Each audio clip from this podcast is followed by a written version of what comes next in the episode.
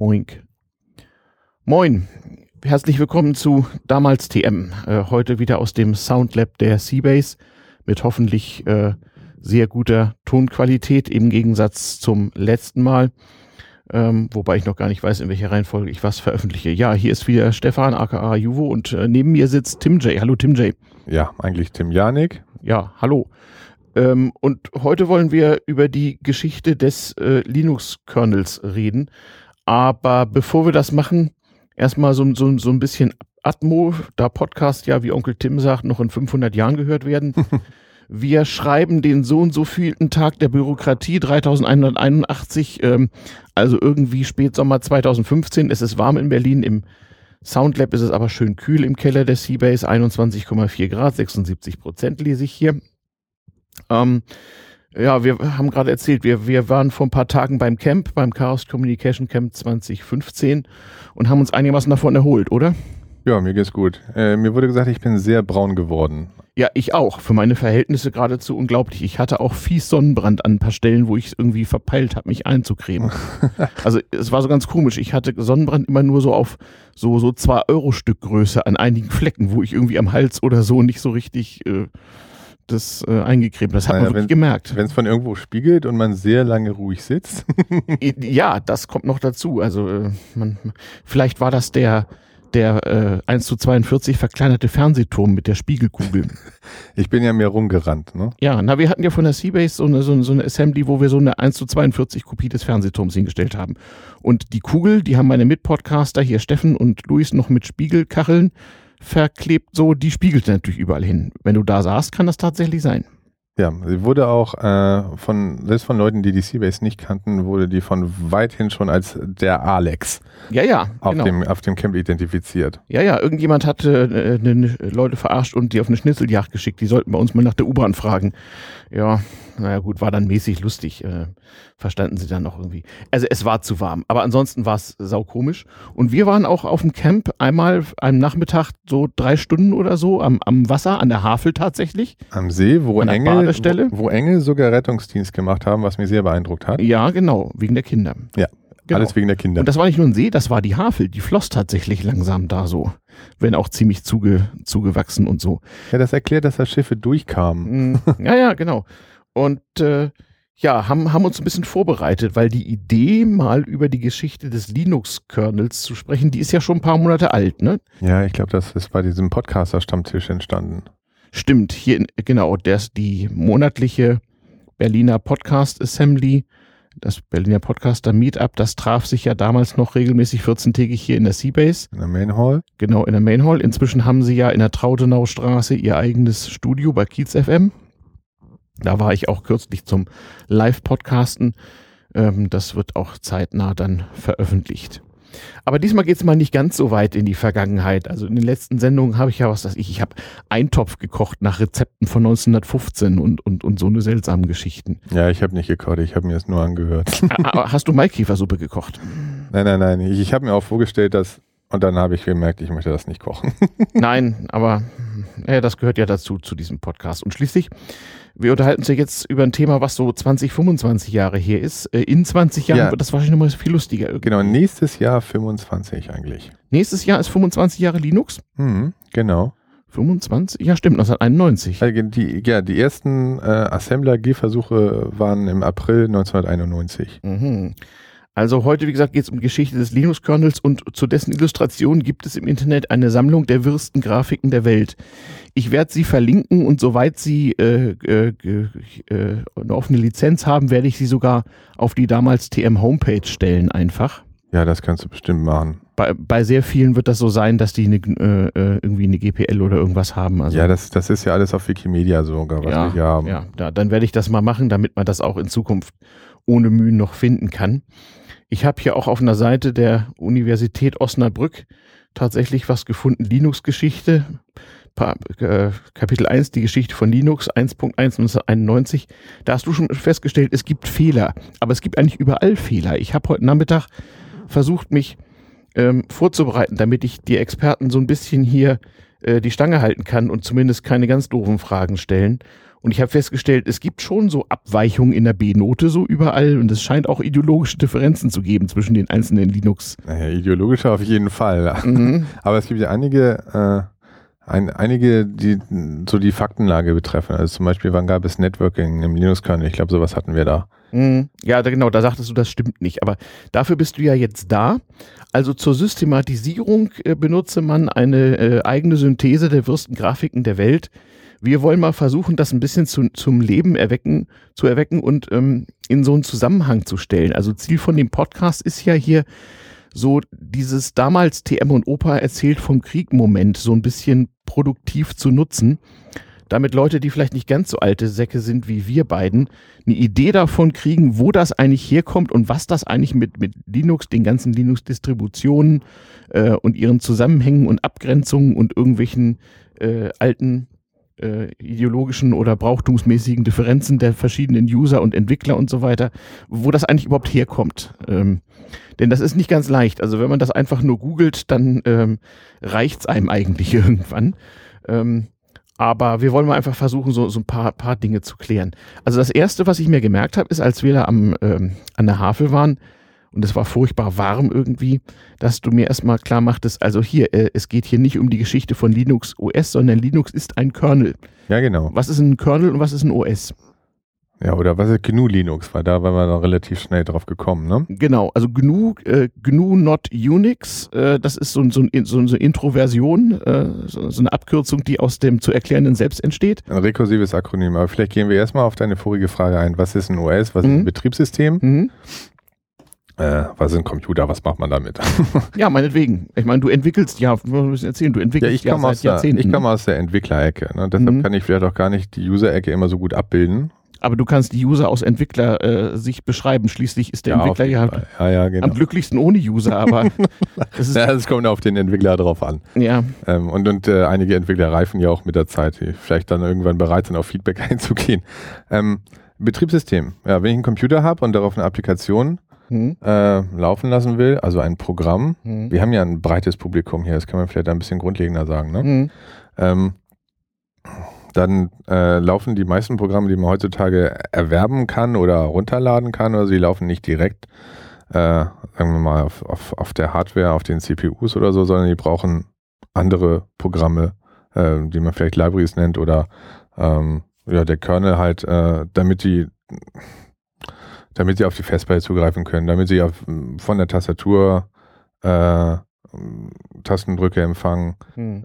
damit sie Speicher äh, bekommen, alles Mögliche. Also mhm. das, das und das sind eigentlich diese, das ist so der, äh, das ist das, was das Betriebssystem äh, zur Verfügung stellt. Also ein Betriebssystem ähm, ist sowas wie Windows oder eben GNU slash Linux, mhm. was alle möglichen Funktionen für andere Programme bereitstellt. Und mhm. das sind Netzwerkfähigkeiten, das mhm. sind äh, ähm, Speicher, mhm. ähm, äh, Verwaltung, das äh, ist der Zugriff auf die Festplatte, mhm. das ist die Kommunikation zwischen den Programmen. Mhm. Äh, und ähm, da innerhalb des Betriebssystems kann man eigentlich noch eine Abstufung machen zwischen den äh, zwischen, zwischen dem Code, der direkt die Hardware zum Laufen bringt. Das wären dann so die Treiber, also der Kernel eigentlich. Mhm. Und äh, dem, was man im User Space so heißt. Also es gibt diese Separierung zwischen dem Kernel und dem User mhm. Space, mhm. äh, was dem User Space zur Verfügung gestellt wird und dazu mhm. gehören zum Beispiel auch andere Programme. Also es gibt Programme, die andere Programme benutzen. Mhm, genau. Mhm. Na? Und ja. ähm, der also, Linux-Kernel ist, ist nicht. Äh, mhm. ja, also stelle ich mir das als User so vor. Also Kernel ist so mir das, was den Computer an sich verwaltet und drumrum sind so Dinge, die so mir dem User ermöglichen, das Ganze dann zu benutzen. Ja, der Kernel ist im Prinzip eine riesige Treiber-Kollektion. Mhm. Genau. Also der Linux-Kernel bisher, der besteht zu 50 Prozent aus Treibercode. Mhm. Und dann hast ja. du nur 20 Prozent Networking. Und naja, er muss ja auch auf unterschiedlichster. Hardware laufen. Das ist ja äh, irgendwie erstaunlich. Man kann ja auf der seltsamsten Hardware irgendwie eine gängige äh, Distribution. Äh, ja, heutzutage ja. Äh, ja, ich weiß, das war mal anders. Das wollen wir ja erklären. Ja, ja, der Linux-Kernel ist, äh, soweit ich weiß, ist er das am weitesten geportete mhm. Betriebssystem. Also ich kann mich noch erinnern, ich arbeite noch nicht so lange mit Linux. Ich habe gerade versucht, es zu rekonstruieren. Also es muss so äh, 15, 10 bis na, so 15 Jahre her sein ungefähr, dass ich da angefangen habe, mir drauf zu schauen. Und damals war es noch so, dass es also ähm, normal war, dass irgendwelche Treiber eben fehlten und die musste man sich irgendwie zusammensuchen oder irgendwie einen Workaround finden oder sonst wie, weil irgendwas immer mal nicht ging. Ja, bei Windows ist es ja heutzutage noch so. Ne? Du installierst dein mhm. Windows und wenn du dann irgendwelche exotische Hardware hast, dann musst du erstmal ins Netz gehen und dafür mhm. einen Treiber suchen. Genau. Und beim Linux-Kernel ist eigentlich von Anfang an äh, alles mögliche, was es an Treibern gab, was mhm. eine, einigermaßen stabil lief und sich integrieren ließ, ist in den Kernel mit, mhm. äh, mit eingeflossen. Und deshalb ist der Kernel auch relativ schnell gewachsen. Äh, und wird auch schneller angepasst. Also ich kann mich noch in früher, also damals TM, lief Linux oder was der gemeine User so als Linux verstand, ähm, so sagte man, immer am besten auf Hardware, die schon so ein paar Jahre alt ist. Da war sozusagen die Community schon hinterhergekommen und hatte die nötigen Treiber bereitgestellt. Aber mittlerweile geht das ganz schnell. Ne? Du kannst eigentlich. Mittlerweile ist der Linux-Kernel ist, ist der Kernel, der am allerschnellsten angepasst wird. Mhm. Und zwar insbesondere von Firmen wie Intel oder IBM. Mhm. Äh, das geht so weit, dass die, dass sie Entwickler haben, mhm. die Treibercode für neue Chips schreiben mhm. und ähm, den in den Linux-Kernel einpflegen, weil sie sich auch sehr aktiv an der Community beteiligen. Mhm. Und das, äh, das ist schon vorgekommen, dass aus dem Linux-Kernel Support-Code für Intel-CPUs wieder entfernt werden mussten, mhm. musste, weil die gar nicht geschippt worden sind. Ach so. Und es war schon sechs Monate vorher, äh, sechs also Monate lang war, war, war da schon Treiber für einen Prozessor, der nie produziert ja, wurde. Ja, genau. Ne, mhm. Und, und IBM ist auch so weit inzwischen, dass mhm. die ähm, Monate bevor sie mit, bevor sie einen Prozessor äh, verkaufen, die, die Treiberunterstützung schon im Linux-Kernel eingepflegt haben. Mhm. Das sind wirklich Vorbild. Äh, ja. Kontributoren von den, und von das den sind Dinge, die haben sich so in den letzten Jahren ergeben. Also heutzutage, das vielleicht auch so als Aufforderung an die heutzutage hörenden äh, Podcast-Hörer oder Konsumenten.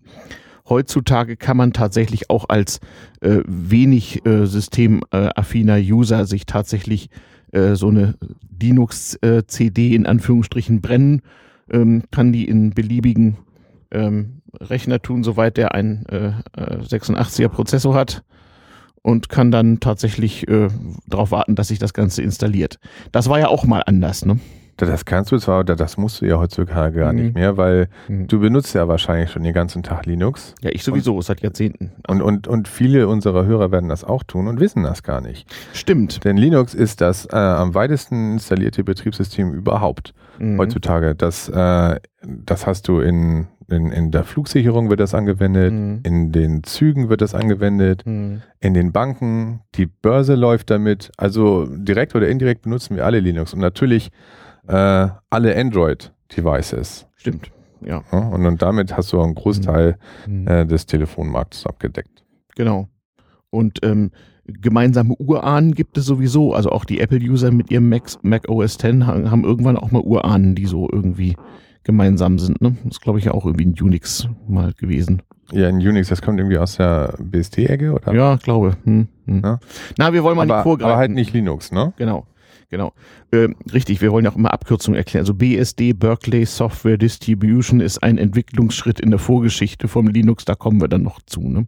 Ja, oder ein bisschen parallel dazu. Eigentlich ist das ja, ja nicht direkt eingeflossen. Ne? Mhm. mhm. Aber es, es gab, Linux ist ein Unix. Mhm. Äh, genau. Und Unix, und Unix ist ein Urahn. wesentlich länger, genau. Also im Grunde in der Zeit, jetzt, jetzt will ich mal äh, zu ganz, ganz damals TM zurückgehen. Also so richtig damals, als ich ein kleiner Junge war und als ähm, Computer noch von Herren in Hemd und Krawatte mit einem weißen Kittel bedient wurde. Also wir reden hier 1969. Ja, genau, so Mond, Mondlandung an. und so. Ich kann mich dunkel erinnern, also ähm, da kam ich gerade in die Schule und irgendwie so. Also auf alle Fälle, Computer hatte ich schon mal gesehen, weil mein Vater mir einen gezeigt hatte in der Bank, wo er arbeitete. Und da war halt so ein freundlicher Herr mit weißem Kittel und so. Und da drehten sich so diese Magnetspulen und so. Und das war alles so Science Fiction und ganz toll. Und ähm, wir waren ja alle fest überzeugt, in 20 Jahren äh, äh, fliegen wir auch mal auf den Mond, weil wird der Tourismus ja bis dahin ermöglicht haben.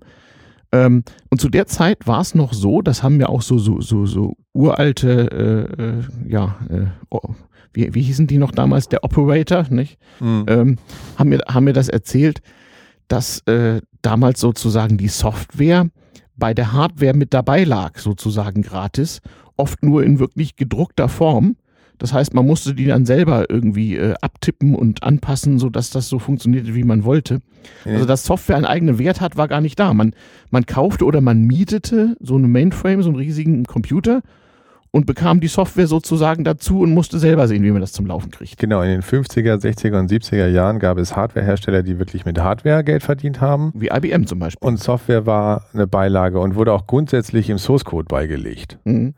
Ja, ich kann mich noch erinnern, also später, also so um das Jahr 1980, als ich Informatikunterricht in der Schule hatte, da mussten wir unseren Code noch auf Lochkarten zeilenweise äh, äh, punchen, die in Schuhkarton tun, den Schuhkarton bei einer Fabrik neben der Schule beim Operator, der hatte eine alte IBM 360, mhm. abgeben und am nächsten Tag im Lehrerzimmer den Printjob abholen mit den ganzen Fehlermeldungen, mussten die aushaken, mussten die falschen Karten austauschen, neu punchen, wieder da reintun, wieder abgaben und so entstand dann irgendwie Code.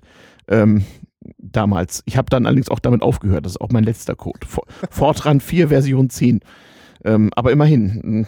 Gut, aber als es dann in hm? Anfang der 80er los äh, dass, dass einige hm? Firmen anfangen wollten, mit der Software als hm? solches Geld zu verdienen oder hm? nur die Binaries hm? ähm, beizulegen und nicht mehr den Source Code, hm? äh, da, da hattest du natürlich nicht mehr diese Flexibilität, dass du den Code, wie du vorhin sagtest, abtippen oder auch verändern und anpassen konntest mhm. für deine Bedürfnisse. Mhm. Und äh, das hat insbesondere Richard Stallman am MIT damals aufgestoßen. Den wir ja auf dem letzten oder vorletzten Kongress nochmal in Farbe und Breitwand erleben durften. Wo, wo er darauf Wert legte, dass er da nur aufträte, wenn alles um ihn rum mit freier Software geschähe. Und ja. wo die Leute, wo die Leute vom, vom, vom VOG noch geguckt haben, dass sie auch ja keinen proprietären Treiber irgendwo dazwischen haben. Ja, und, und dass sie äh, das nicht in dem proprietären Format nachher ins Netz stellen. Genau. Weil dann wird Richard ganz, ganz böse und das kann er gut. Ähm, das, äh, ne, er wird nicht einfach nur böse, sondern er hat wirklich ganz, äh, er hat ganz feste Prinzipien da, dass er, dass er, mhm. Er will wirklich nur freie Software verwenden und das, mhm. ähm, deshalb benutzt er zum Beispiel nicht den, ähm, den WLAN-Chip mhm. äh, mit Treiber von seinem Laptop, weil es dafür keine freie Software gibt, sondern mhm. benutzt dafür zum Beispiel extra einen WLAN-Stick, für, äh, für den es einen freien Treiber gibt. Mhm. Und hat auch kein Telefon, auf dem proprietäres äh, Operating-System mhm. läuft oder so. Da müssen wir das ein bisschen erklären. Also freie Software äh, wie der Engländer so sagt, free as in free speech, not in free beer. Ja, wir sind, glaube ich, ne? gerade ein bisschen gesprungen. Ne? Also ja, wir waren das, nämlich das tun wir öfters, erlaubt hier, du. Also wir waren Anfang der 80er, wo Richard mhm. Stallman mhm. halt festgestellt hat, dass er auf einmal die Software, ich glaube für seine PDP 11 damals, genau. oder 10, ich glaube 11. Ja. Also es war was Neues für die Computer-User. Dass er die nicht mehr im Source Code, genau. also Der Hersteller ließ hat. nicht mehr zu, dass man die mitgelieferte Software selber verändert und das war natürlich nicht schön. So kam das. Und äh, Richard ist da eine sehr konsequente Person. Eigentlich, mhm. der hat mhm. sich überlegt, das äh, muss man in Ordnung bringen. Mhm. Ähm, und das wollte er dann sogar selber machen.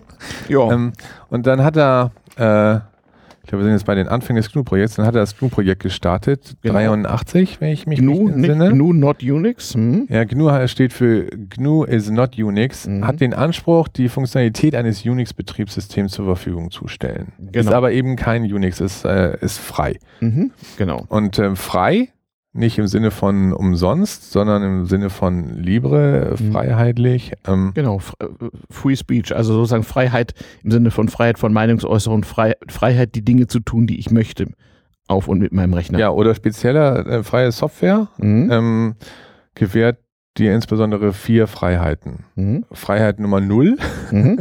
ist die Freiheit, ein Programm auszuführen, mhm. wo, wie und wann du willst. Äh, Freiheit Nummer eins, also äh, Freiheit Nummer null ist wirklich nochmal ähm, ausformuliert, was wir normalerweise für selbstverständlich halten. Ne? Mhm. Deshalb heißt auch diese Null vorne dran. Mhm. Ähm, Freiheit Nummer eins ist dann, ähm, den Programmcode zu studieren. Mhm. Und dafür brauchst du auf jeden Fall den Quellcode. Mhm. Und, um, du willst ihn studieren, um zum Beispiel davon zu lernen oder auch die Möglichkeit dir zu erwerben, den anzupassen für eigene Bedürfnisse. Mhm. Freiheit Nummer zwei ist das dann weiter zu verbreiten, also deinem mhm. Nachbarn mit diesem Programm zu helfen. Genau. Und äh, Freiheit Nummer drei mhm. ist dann eben diese veränderten Versionen, die angepassten Versionen mhm. oder vielleicht verbesserten Versionen auch weiter verbreiten zu mhm. können. Jetzt, da wir ja auch äh, Hörern, die noch nicht, nicht so affin zu dem Thema sind und einfach aus historischem Interesse mal hören, ähm, kannst du mal ganz kurz erklären, was die Bedeutung von Quellcode ist? Warum man da rein äh, reingucken können muss. Also für den Menschen, der nicht weiß, wie man programmiert und wie Computer gehen. Ja, also wenn man so einen Computer vor sich hat, dann besteht er aus verschiedenen Bauteilen. Eines dieser Bauteile, eines der wichtigsten oder das wichtigste Bauteil ist der Prozessor. Mhm. Und der Prozessor braucht Instruktionen. Instruktionen mhm. sind kleine Anweisungen für Dinge, die er zu tun hat. Also zum Beispiel addieren, mhm. Zahlen addieren. Und äh, diese Instruktionen, die sind recht kryptisch. Äh, mhm. Und äh, die möchten die meisten Entwickler heutzutage äh, nicht mehr von Hand schreiben. Sagst du das, das, das war früher das, das, nennt man Assembler, ne? Das war früher schon schlimm. Ich hatte einen Mitschüler, der ist heute irgendwie E-Technik-Professor, der hatte so einen 8086 Industrieprozessor, wie es damals hieß, auf so einem selbstgelöteten Board mit, mit einer zweistelligen äh, Anzeige eben und da konnte man genau im Hexcode Assembler irgendwas eintippen und dann tat der Dinge. Das war schlimm. Ah ja, genau. Ich war sogar schon beim symbolischen Assembler, aber du hast recht. Äh, mhm. Diese Instruktionen sind auch nur Zahlen. Ne? Genau. Und deshalb gibst du dann im Hexadezimalsystem diese also Zahlen also das, das ist völlig men menschenunkompatibel eigentlich. Also ein paar Nerds können das, aber es ist schlimm.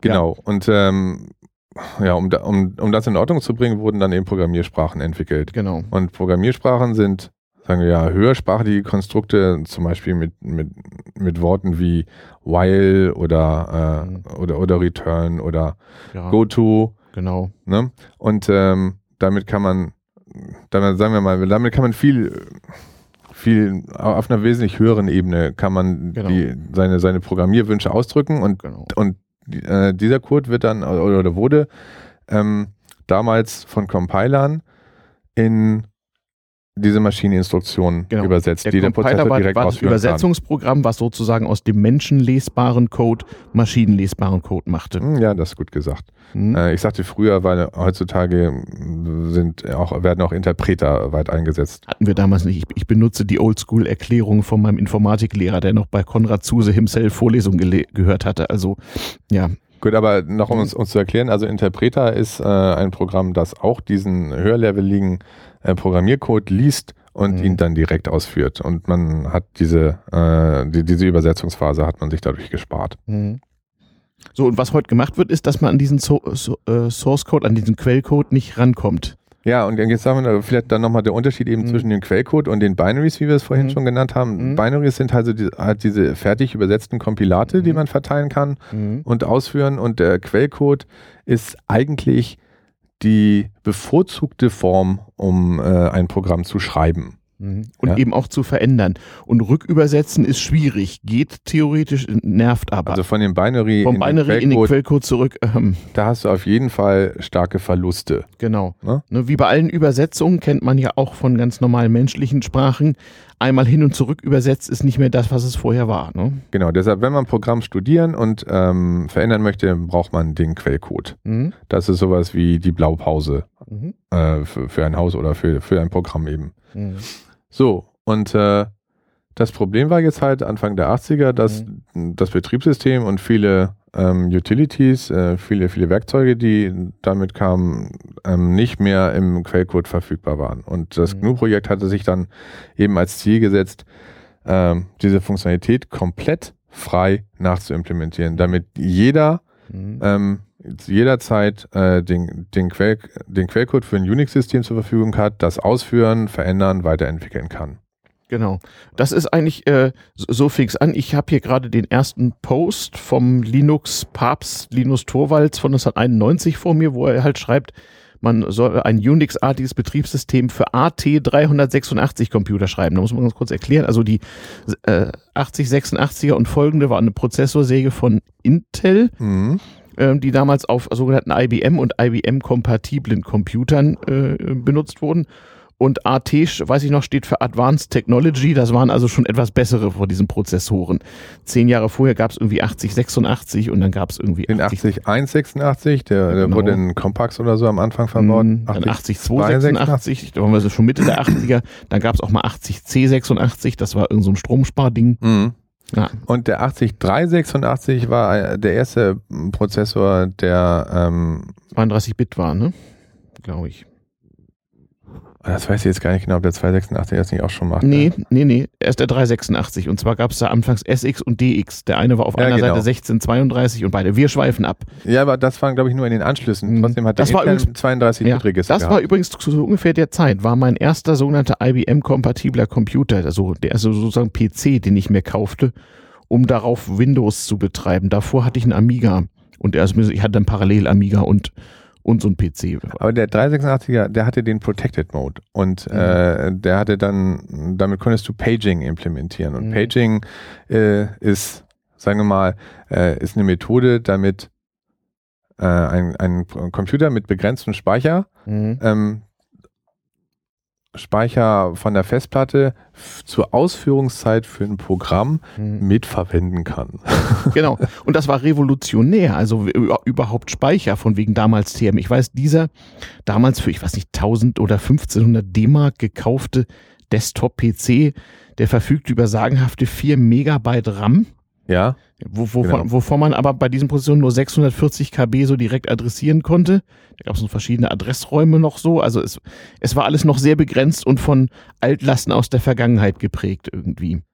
So, und äh, Linus hat eben jetzt 91, äh, da hatte er sich, hatte, er hat den 386er basierten Desktop wohl mhm. ähm, sich gekauft. Mhm. Der hatte auch 4 Megabyte Speicher damals. Mhm. Ähm, und äh, den Prozessor wollte er kennenlernen und ausreizen. Mhm. Und ähm, er hatte wohl sehr lange sich schon überlegt, wie schreibt man eigentlich ein Betriebssystem from scratch. Mhm. Er kannte ja das Minix ähm, von Andrew Tannbaum aus der Uni, was, mhm. auch, ein, was auch ein Unix ist. Mhm. Ähm, und hat sich dann eben, hatten wir vorhin schon erwähnt, ne, im, mhm. im April 91 äh, hingesetzt, um zu gucken, wie implementiere ich das auf dem 3.6. Da sehe ich übrigens den ersten Fehler, nicht? Äh, beginnt aufbauend auf dem Linux-Betriebssystem ein Unix-artiges Betriebssystem und so weiter zu schreiben. Also er hat das Minix benutzt, um, Uni, um, um, um äh, sozusagen das spätere Linux zu schreiben, aber Linux genau. basiert nicht auf Minix. Das ist ein Nein, Verständnis. Es ist ne? kein Code von Minix ins, äh, in, in Linux eingeflossen. Genau genau. Es gibt aber auch ähm, Ende der 90er gab es ein Buch, in dem das auch behauptet wurde. Ja, es gibt so ein paar Legenden, die immer wieder kommen und die offenbar schwer totzuschlagen sind. Ja, es so, gibt also ein Posting von Andrew S. Tannbaum von 2006, äh, mhm. wo er ganz äh, klar macht, dass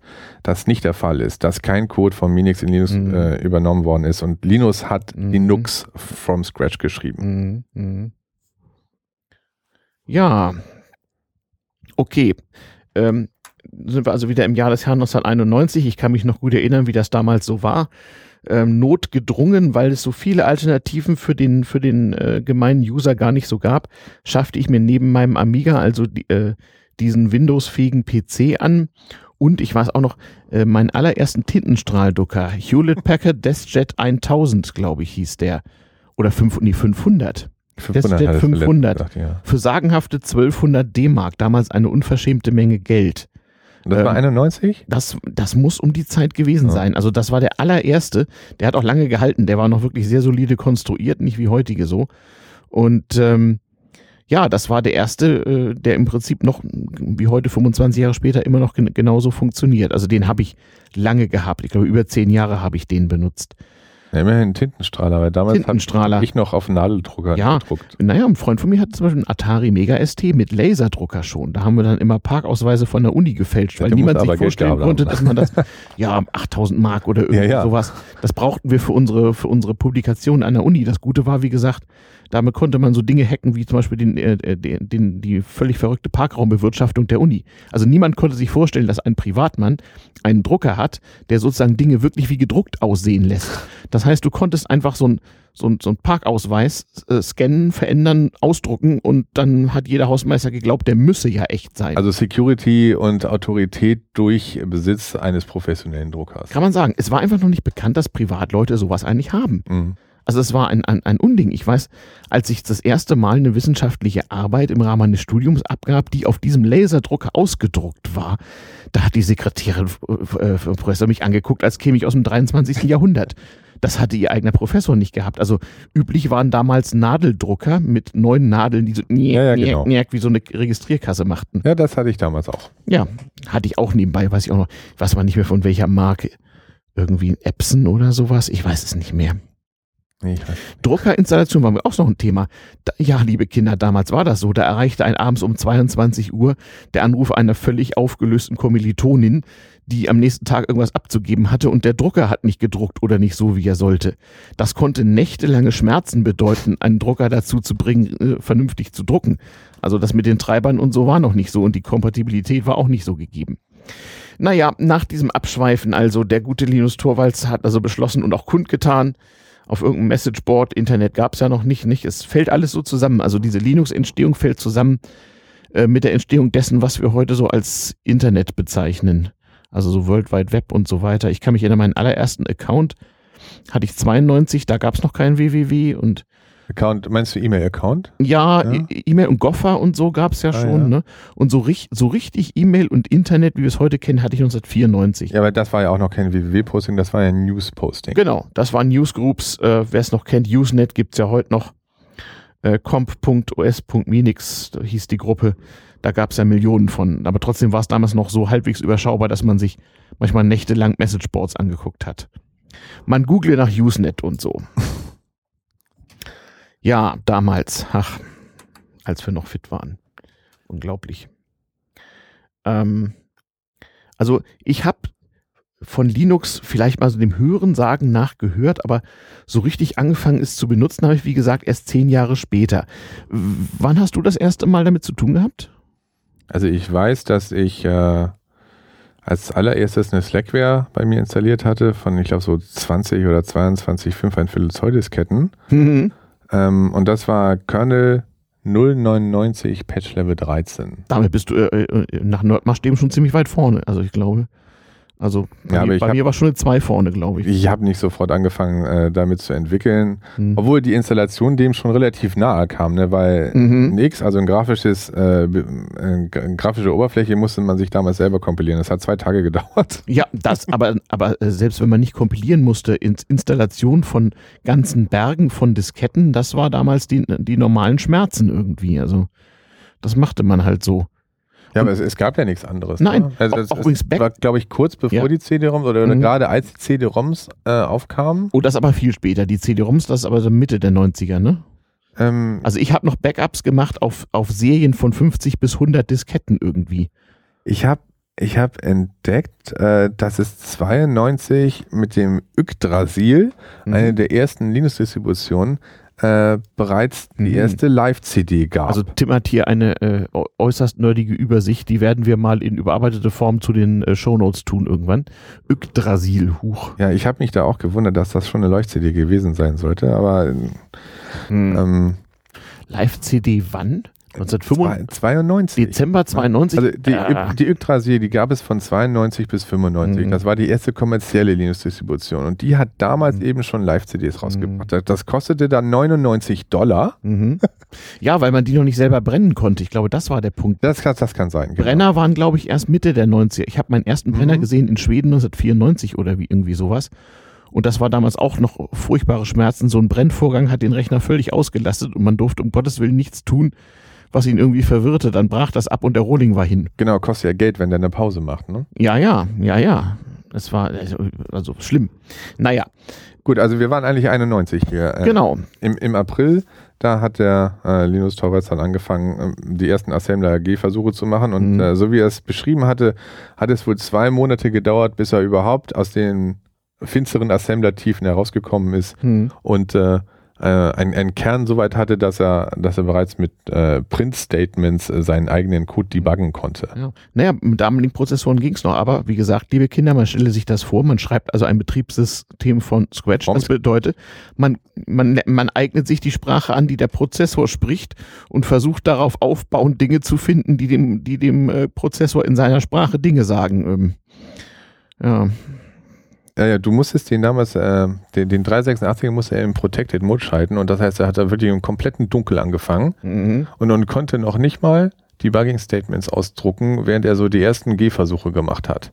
Ja, der muss ein gutes Gedächtnis gehabt haben. Ja, genau. Und deshalb hat es wohl auch so lange gedauert, da die ersten Gehversuche zu machen. Also du musst dazu ein ziemlich nerdiges Durchhaltevermögen haben. Also das musste mal bringen. Also das ist ja wirklich, also das ist so, das ist so am Rande von Geldfälschen so per, per Buntstift, so unter Mikroskop so ungefähr. Also unglaublich. Naja, aber Leute, die andere Hobbys haben, also zum Beispiel ihr äh, Kanu aus Holz bauen oder so, dann die sind auch zwei oder drei Jahre in so einem ja. Schuppen beschäftigt. Ja, sowas ist das auch. Ne? Man muss wirklich man muss wirklich äh, äh, irgendwie den, den Antrieb haben, einfach mal zwei, drei Jahre nichts anderes als das zu machen mit ungewissem Ausgang. Ja, und vielleicht was lernen. Aber das, das war, genauso war, war ja sein Anspruch. Äh, das war mhm. mehr so eine Art Hobbysache. Einfach mal mhm. den Prozessor kennenlernen, einfach mal ja. kennenlernen, wie man vom Scratch so ein Betriebssystem schreibt. Mhm. Und das ist ja, ich glaube, circa ein halbes Jahr später oder so, äh, dann ist ja dieses Posting, was du da gerade erwähnt mhm. hast. Äh, hat er dann ja, im, im Oktober 91 steht hier, wenn, das, mhm. wenn das denn stimmen soll. Genau, und gegen äh, oder, ja, das habe ich mir sogar hier.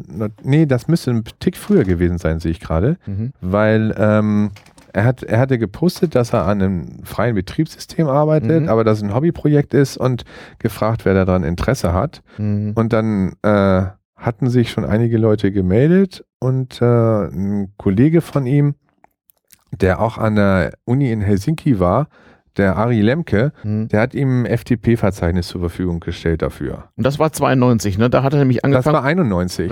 Achso, genau, das war nämlich noch ein Fehler hier. Im, September 91 hat er angefangen per FTP. Hat er dann die erste Version, die mhm. 0.01 von Linux auf dieses mhm. FTP-Verzeichnis hochgeladen, nur im Source Code. Mhm. Das war damals noch nichts besonders zu. Also zur Erklärung, benutzen. FTP File Transfer Protocol gibt es heute auch noch oft, wenn man irgendwo irgendwas runterlädt, so per Rechtsklicks äh, sichern und Stunden oder sowas als User.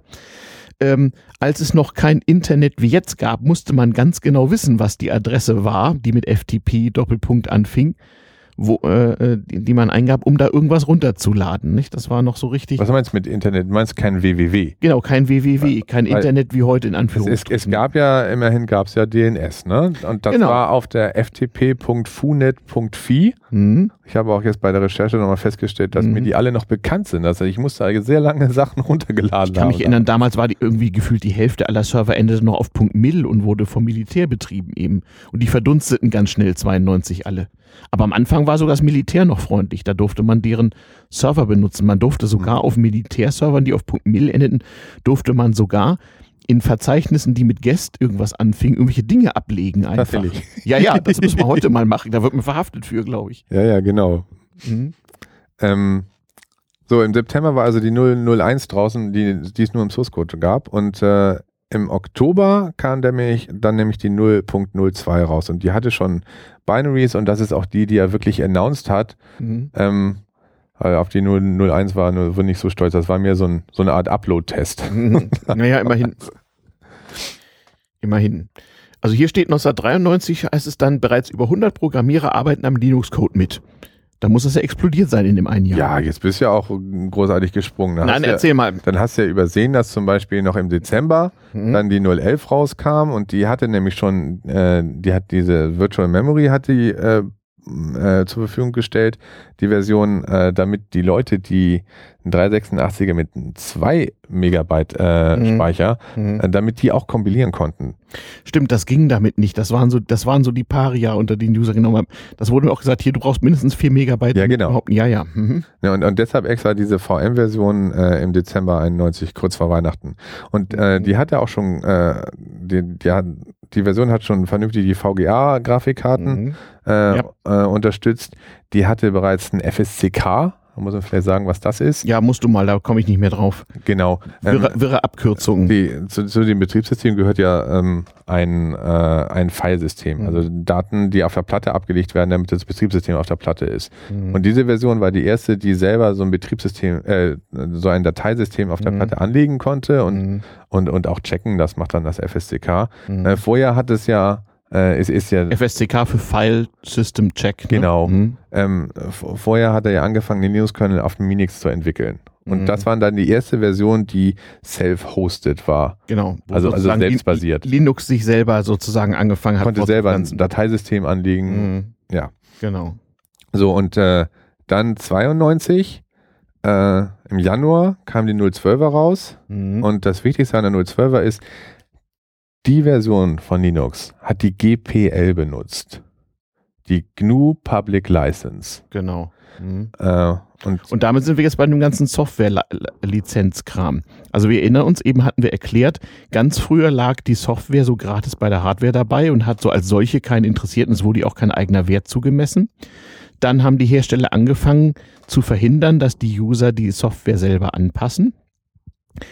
Ähm, und wenn man das doch machen wollte, brauchte man dafür ein, ein, eine Lizenz eben. Da musste man für bezahlen oder durften nur Leute, die eben die Genehmigung, also die Lizenz hatten.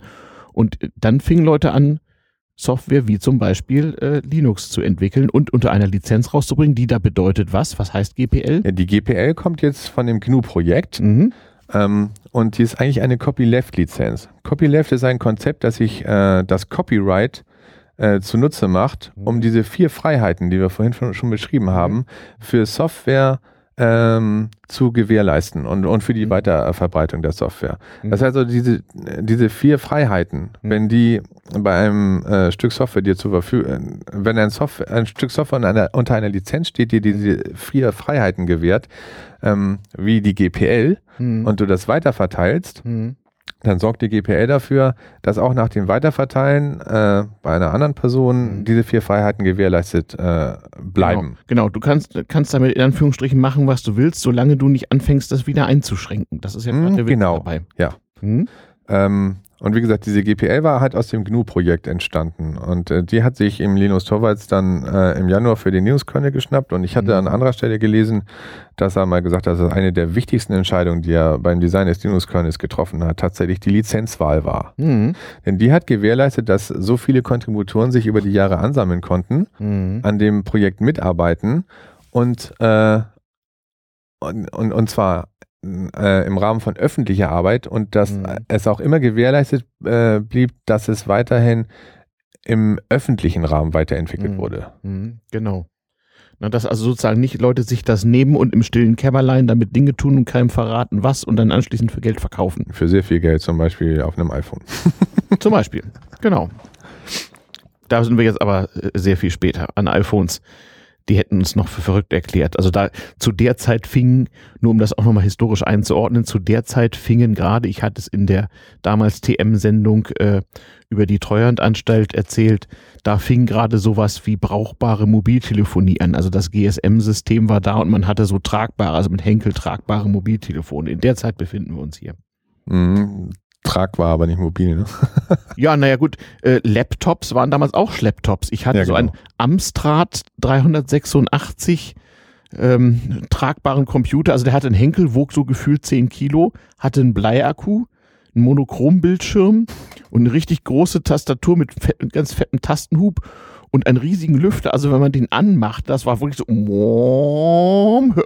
hörte man, wie die Festplatte so losging mit Festplatte mit sagenhaften 80 MB oder sowas. Oder vielleicht auch 120. So um den Dreh. Ja, das war ja schon viel damals. Ja, das war auch luxuriös. Dieses Gerät, das hatte ich von meinem Arbeitgeber bekommen das hatte der ein oder zwei Jahre vorher für Tausende von Mark angeschafft. Also oh von Amstrad. Hm. Und damit, das, schlepp, das schleppte ich rum. Was wollte man machen? Dazu kam noch mal so ein zwei Kilo schweres Netzgerät. Und damit konnte man dann so rumlaufen. Naja. Ja, darauf hätte ja, darauf hätte ja eigentlich schon Linux laufen können, ne? Hätt, ja, ja, das war ein richtiger 386 DX, auf jeden Fall. Der war zwar furchtbar langsam, vor allem die Grafikkarte war langsam und diese LCD-seitenbeleuchtete Bildschirm war auch furchtbar langsam. Aber ja, ja, hätte können, klar. Ja, und ab März äh, 92 wäre das sogar schon mit X11 gegangen. Da kam nämlich dann die 095er Version von Linux raus. Und mhm. dafür gab es dann bereits X11. Mhm. Und ich glaube, da sind wir auch dann auch langsam äh, in dem Bereich der, der ersten Distributionen, die aufkamen.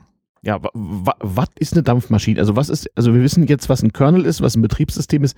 Was ist eine Distribution? Ja, also Linus hat ja nun erstmal diesen Kern geschrieben und den im Source Code veröffentlicht und das äh, eigentlich ist das nur für Leute, die auch diesen Source Code verstehen, äh, in irgendeiner Form interessant. Mhm. Ähm, und äh, idealerweise möchte man ja dann andere Leute haben, die nicht unbedingt Entwickler sind, äh, sondern zum Beispiel nur Administratoren oder so, die, die den Code auch mal ausprobieren können. Mhm. Und dafür hat wohl ähm, ganz am Anfang H.J. Lu so eine zwei Disketten-Images erstellt. Auf mhm. der einen Diskette war dann dieser Kernel mhm. und auf der anderen Diskette waren äh, Unix-Utilities mhm. äh, und zwar damals schon von dem GNU-Projekt mit dabei. Mhm. Das erinnert mich an meinen Amiga, da war das auch so ähnlich. Man hat man eine Diskette geladen und dann die andere auf dem zweiten Laufwerk und so und das.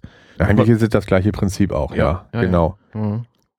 Ähm, und äh, nach diesem zwei, zwei Disketten äh, Bootroot, wie das damals hieß, äh, kam dann etwas größere Distribution auf, ähm, wo mehrere Tools dazu gepackt worden sind. Wie gesagt, im, im März äh, konnte ja im Prinzip dann schon äh, eine grafische Oberfläche gestartet werden, also mit dem X-Server. Mhm. Ähm, da, da hatten wir zum Beispiel im Februar gab es das mhm. MCC Interim Linux von Only Blanc.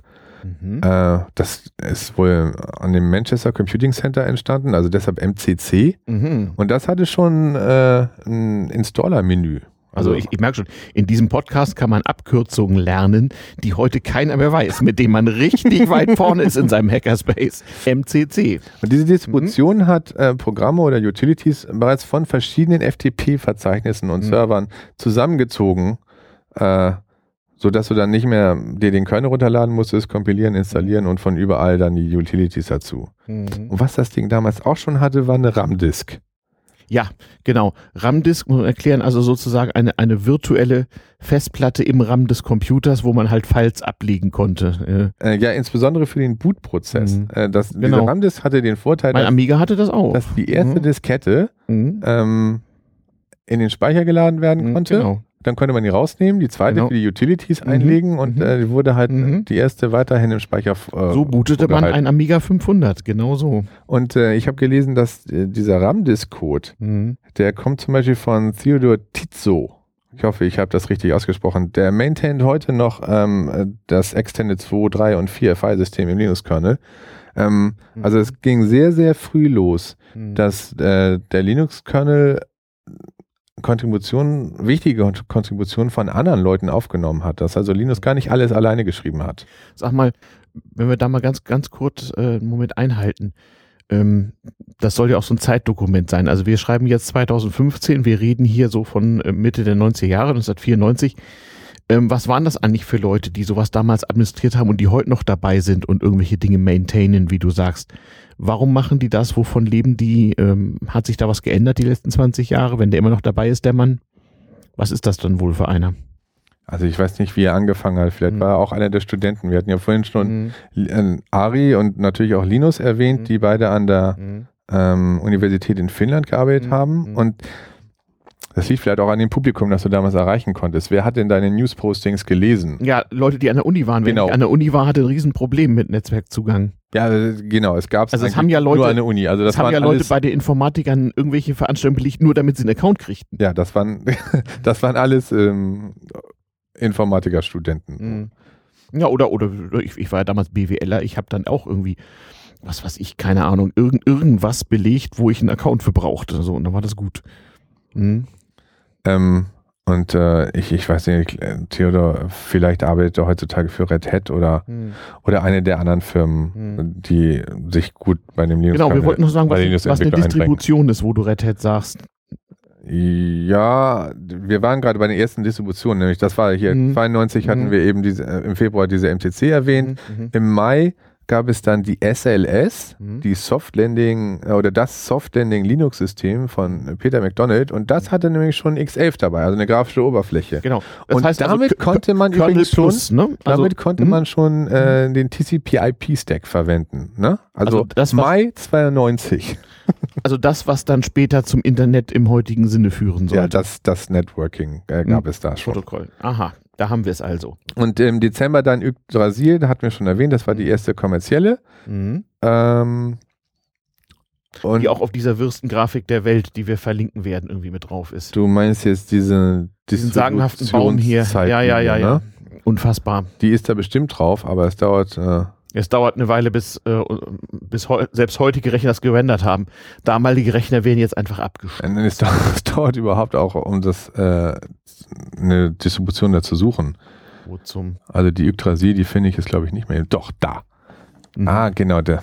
Guck mal, der kann es finden, aber mhm. er kann nichts mehr so dahin scrollen. Nee, die, die, die kommt aus dem Nichts und geht ins Nichts.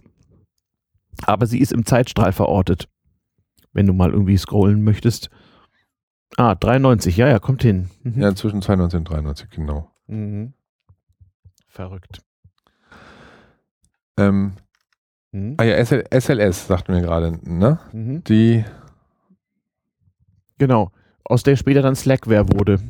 Ja, genau. Darauf, daraus wurde 93 dann, dann äh, die Slackware von äh, Patrick Volkerding. Mhm. Zwar wurde, dass diese SLS äh, einige Bugs enthielt, mhm. also Fehler, die nicht unbedingt gefixt worden sind. Und dann haben wir alle auf eine neue Version gewartet und die mhm. kamen nicht raus. Und mhm. also du hast da auch schon gewartet? Du nein, da schon, nein, nein, nein, nein, nein, da, da war ich noch nicht. Äh, das sind Dinge, die ich nachgelesen habe.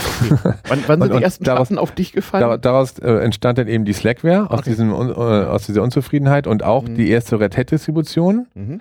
Ähm, und Slackware, das muss so ein halbes Jahr oder ein Jahr oder so gewesen sein, kurz mm, oder ich glaube, die Slackware gab es ein halbes Jahr oder ein Jahr äh, bereits, als ich die dann mhm. verwendet habe. Mhm. mhm. Ähm, und die Slackware, die hatte halt die äh, grafische Oberfläche, also steht tatsächlich X11 äh, mit, ich glaube in Wikipedia steht das sogar für, für die Slackware mit drin und ich weiß jetzt aus eigener Erfahrung, dass X11 muss man damals selber kompilieren. Und ich weiß auch noch, dass man den C-Code von X11 anpassen musste. Das heißt, es war eine gute Gelegenheit, um C zu lernen. Ach so. Ja. Okay. Deshalb habe ich auch zwei Tage gebraucht. Und das, das äh, die hatte UUCP, die hatte Emacs. Mhm. Äh, also die hatte schon eine ganze Menge. Das waren ja auch 20 Disketten. Da waren dann mhm. schon eine ganze Menge Programme drauf. Da war unter anderem Tetris drauf. Das, ja. das hat mich so begeistert. Ich habe ja vorher äh, auf meinem 386er ähm, MS-DOS hatte ich gehabt und als ich hm, dann Linux installiert habe. Tetris, Tetris gab es auf Amiga natürlich auch, aber das hieß nicht so, glaube ich. Nein, und dann auf dem Amiga konntest du auch nur dein Tetris ausführen. Aber als mhm. ich Linux installiert habe, mhm. ähm, habe ich auf der einen Konsole mein X11 kompiliert und auf der anderen konnte ich Tetris spielen. Und das hat mich mhm. sehr begeistert. Stimmt, stimmt. Ja, so. Weil das ging vorher nicht. Vorher ja. konnte ich meinen Computer immer nur für ein Programm zur Zeit benutzen. Stimmt. Wie es ja zum Beispiel noch, noch davor, also die Leute, die so in 80er Jahren 286er PCs hatten, bei denen war das auch so. Da war nichts mit Multitasking. Genau, und das ist nämlich eines der Kernfeature, die mit dem 386er mhm. möglich waren, weshalb mhm. Linus sich den auch vorgenommen hat. Denn das, was mhm. er ganz am Anfang machen wollte, war erstmal nur zwei mhm. Prozesse oder zwei mhm. Programme gleichzeitig laufen zu lassen, mhm. wobei das eine A, A, A, A, A ausdruckt und das andere B, B, B, B, B. Ja. Und wenn die dann gleichzeitig laufen, dann sieht man irgendwann auf dem Screen sowas wie A, B, B, B, A, B, B, B, genau. A, B, A, B, B. Oh, ich kann mich noch. Und das hat er gefeiert. Genau. Ja, ich kann mich jetzt auch dunkel erinnern, wie wir das versucht haben zu simulieren. Also noch zehn Jahre früher, so mit so Timesharing-Modellen, die das dann ja. so vorgaukelten. So erst, so mehrere Prozesse, erst du, dann du, dann du, dann du. Du meinst kooperatives Multitasking. Ja, genau. So nannten wir das damals noch nicht. Doch, das, das ist, wenn ein Programm sagt, ja, aber ich bin jetzt fertig und jetzt kann ein anderes Programm, ja. äh, jetzt kann ein mhm. anderes Programm mhm. äh, mal mhm. drankommen. Und mit dem 386er war präemptives Multitasking möglich. Genau. Und das heißt, dass der Prozessor oder das mhm. Betriebssystem ein Programm ein laufendes Programm an einem beliebigen Punkt unterbricht, um ein anderes Programm genau. auszuführen. Und das war früher nicht, äh, Unterbrechung hieß pff, down nochmal. Ja, das Neu. ging halt, äh, technisch mhm. ging es erst richtig mit dem 386er. Ja, genau. Ja, ja. Oder eben mit dem Amiga, der ja eine andere Prozessorarchitektur hatte. Das war ja ein 86.000er. Äh, mhm. Der konnte das. 68.000. 68.000, Entschuldigung, ja, Versprecher. Von Motorola, nicht von Intel. Was auch lange Zeit bei Apple im Betrieb war, bis vor gar nicht langer Zeit. Ja, ja, so war das damals, liebe Kinder. Aber erzähl mal weiter. Na, jetzt waren wir immerhin schon bei der Slackware, weil das mhm. war die, die ich kennengelernt habe. Und wie wir mhm. schon erwähnt hatten, ähm, gab es noch andere Leute, die mit der SLS davor unzufrieden waren. Ähm, und, ähm, und, und, deshalb ist da zum Beispiel die Red Hat-Distribution äh, entstanden. Mhm. Ja, genau. Jetzt wird hier eine der wirren Grafiken der Welt ein bisschen, bisschen gerendert Aber und verschoben und Such, Suchfunktion. Ja, ich glaube, das hier oben war Debian. Ne? Debian ja. entstand einen Tick später. Mhm. Die Slackware haben wir hier. Die mhm. entsteht aus der SLS. Mhm. Und da sieht man eigentlich oh, sehr schön. Die SUSE ist nämlich auch bei dieser Übersicht. Das ist eine auf äh, äh, wikimedia.org, also im Rahmen der Wikipedia frei erhältliche äh, Grafik mit dem Titel Linux Distribution Timeline with Android. Die ist von der, verlinken. Die ist von der Linux Distribution Wikipedia Seite mhm. ist die verlinkt. Von der englischen, also in der englischen Wikipedia nachgucken. Und da unter, insbesondere unter, unter Historie. Ja. Und die sieht sehr, sehr, sehr beeindruckend aus, muss man wirklich sagen. Also wie gesagt, Rechner der damaligen Zeit wäre beim Anzeigen dieser Grafik abgestürzt. Was man da sehen kann, ist, es gibt äh, über 150 verschiedene Linux-Distributionen. Und man inzwischen. sieht, es poppen so Sachen auf. Also Distribution heißt ja, ich packe zum Kernel Dinge dazu, die meine Zielgruppe braucht. Und man sieht sehr schön, wenn man so einen Stammbaum zeichnet, wie so einzelne Äste plötzlich explodieren. Die, wie die irgendwie so ein Bedürfnis bei den Usern gefunden haben und dann gibt es da plötzlich ganz viele Dinge und andere sterben so im Nichts irgendwie. Ja, also Red Hat war so ein Beispiel für eine neue Distribution, aus der sehr viele andere entstanden sind. Mhm. Die Slackware auch. Mhm. Die Slackware ist auch eine Distribution, die es bis heute gibt. Red Hat natürlich auch. Weil die Yggdrasil hatten ja von angesprochen, die gibt es zum Beispiel heutzutage nicht mehr. Die SLS gibt es auch nicht mehr. Mhm. Ähm, und äh, aus der Slackware ist relativ schnell die SUSE-Distribution entstanden, und zwar ja. äh, in Deutschland, wo dann mhm. Programmmeldungen ähm, äh, und, und, und Anzeigen übersetzt worden sind. Und die SUSE gibt es natürlich heutzutage auch noch. Das war meine erste, erste äh, Beziehung mit Linux und es, und es war schmerzhaft. Ja, das war für viele Deutsche der Fall gewesen. Ja, und äh, das also hat auch dafür dachte, gesorgt, dass, dass, dass sie mit SUSE in. Kontakt gekommen sind. Mhm. Ja, ja. Oh mein Gott. Ja, nicht so wie heute. Man brennt sich irgendwie so ein Debian-Ding und tut's rein und installiert und alles schön. Nö, nö. Ja, aber du brennst, das ist ja total nerdig. Viele Leute, wie gesagt, kaufen sich ein Android-Telefon und fahren Linux, mhm. ohne das zu wissen. Ja, das ist vielleicht auch das Beste, wenn sie nicht so viel wissen. Das denken doch die meisten Entwickler von den Usern, oder? So wie mit Bibliothekaren und Benutzern. So. Ach, egal. Wir schweifen ab. Was haben wir denn hier noch so? Mein Gott, also hast du ja eine Slackware, SNS, ja, da waren wir. Ja, es gab noch 93 Linux Support Team. Genau, das äh, die gab es in, in, in Deutschland, glaube ich. Das war wohl noch eine andere Distribution in Deutschland ähm, und die ist dann von Caldera mhm. äh, gekauft worden. Das heißt, die ist dann auch wieder ein paar Jahre später weg gewesen. Und mhm. das andere, was noch gab, ich glaube, die habe ich auch noch irgendwo, das war die DLD. Ja, Deutsche Linux-Distribution. ja, genau, die war das. Die hat Red Hat aufgekauft. Die kam aus Deutschland, ja. Mhm. Mhm. Wie überhaupt äh, im Linux-Bereich so einiges aus Deutschland kommt oder mit Deutschland zu tun hat. Also das ist tatsächlich bemerkenswert. Ja, das liegt vielleicht auch daran, dass in Deutschland schon relativ schnell die Unis mit am Netz waren. Mhm. Ja. Es gab sowas wie DFN, Deutsches Forschungs Forschungsnetz und so weiter. Mhm. Genau. Es mag was damit zu tun haben, auf jeden Fall, ja. Naja. So, und dann 94, da gab es dann die 1.0er Version vom Linux-Kernel. Mhm. Die hatte ich hier in meiner schönen Geschichte auch irgendwo, muss gerade mal eben gucken. Tadam.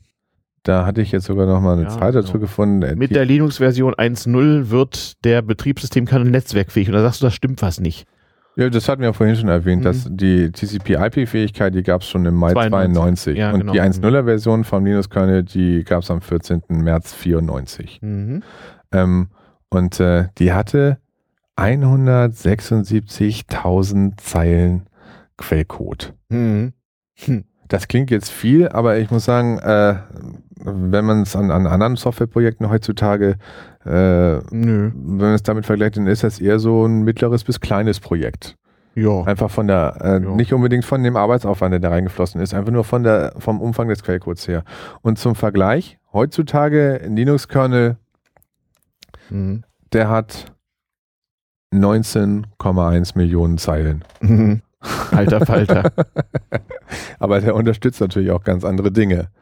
Neue mhm. Hardware, neue mhm. Treiber hat natürlich komplett andere Funktionen. Also man muss sich das vorstellen. Ich kann mich nicht, äh, bin mal knapp an einer Aufgabe gescheitert als Schüler. Ich sollte einen Verkehrsleitrechner, der so, also ganz klein, der so ein paar Ampelkreuzungen steuert, so in Fortran programmieren mit Lochkarten und so. Und das ist mit wenigen hundert Zeilen Code möglich gewesen. Also der konnte natürlich nicht viel, aber. aber wenige hundert Zeilen Code in Lochkarten, das klingt schon schmerzhaft. Natürlich war das schmerzhaft. Darum bin ich auch knapp dran gescheitert. Aber ich habe dann trotzdem eine ganz gute Note gekriegt, weil ähm, das weder die Programmiersprache noch alles andere war so sehr dafür gemacht. Und ich habe dann auch die Aufgabe ein bisschen so interpretiert, dass es dann lösbar war. Also so war das halt damals. Ja. Also wie gesagt, das, das ist unglaublich. Also das hätte sich damals niemand vorstellen können, dass das überhaupt möglich ist, solche Codemassen irgendwie sinnvoll zu administrieren. Und nicht nur die Codemassen, sondern äh, die kommen ja nicht aus dem Nichts. Da stecken ja unheimlich viele Leute dahinter. Mhm.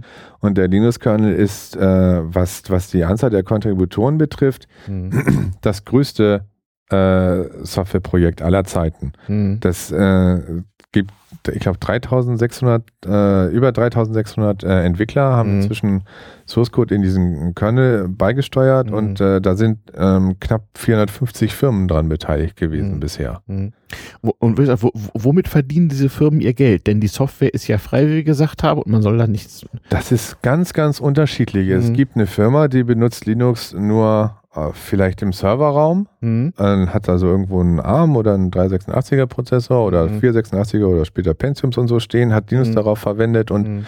Anpassungen benötigt, hat dann einen vielleicht einen Admin oder einen Entwickler angestellt, die an dem Kernel mitgearbeitet haben, mhm. die den angepasst haben lokal und dann gesagt haben, das ist ja ein öffentliches Projekt, mhm. äh, wir wollen das nicht selber maintainen, wir wollen, dass andere Leute auch was davon haben, wir lassen mhm. diese Änderung zurückfließen. Mhm. Und über die Jahre haben sowas ganz viele Firmen gemacht, die es einfach mhm. nur benutzt haben mhm. und andere haben wirklich ihr Businessmodell äh, um, um, Linux herum äh, aufgebaut, wie zum Beispiel Red Hat. Red Hat hat angefangen als kleine Distribution äh, von einem Studenten, der Der hatte einen roten Lacrosse-Hut von seinem Großvater auf und deshalb hat er das Red Hat genannt. Okay. Mhm.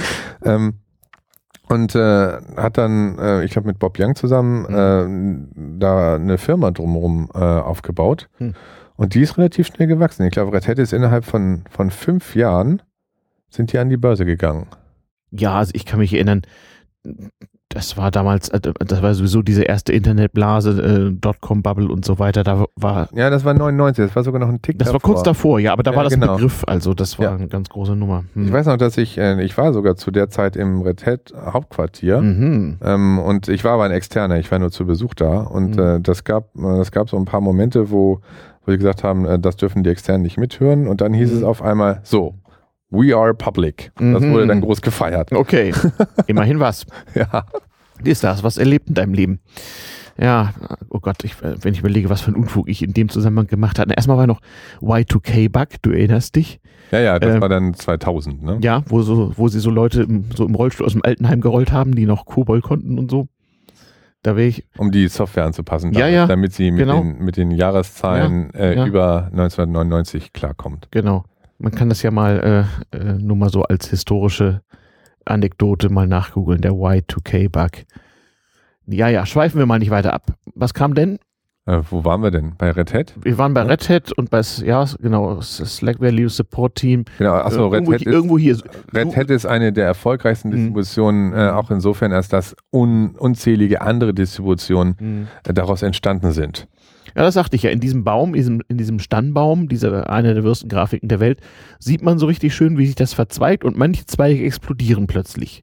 Ja, und Red Hat ist einer davon. Also Mhm. da entstand zum Beispiel Mandrake draus. Mhm. Äh, Mandrake war auch viele Jahre lang äh, auf Konferenzen und so vertreten, Hm. bis sie dann gemerkt haben, dass sie doch nicht das beste Geschäftsmodell haben. Und deshalb, einige von diesen Firmen, die du vorhin erwähntest, die haben halt nur eine kurze Zeit Geld verdient. Ja, das war damals zum Teil auch das Ziel, also seien wir doch ehrlich. Das war Und aus Mandrake gab es dann äh, eine, eine öffentliche äh, Version oder eine offene Man- Version wieder. Mandriva, Mandriva, genau, ja. genau, das sagt mir auch noch was. Und, und wie wir hier sehen, daraus kommen dann später jetzt in den letzten Jahren Mageia und offensichtlich noch Rosa, habe ich selber noch nicht gehört, aber ist in der Grafik sagt drin. nichts. Ja, Ne?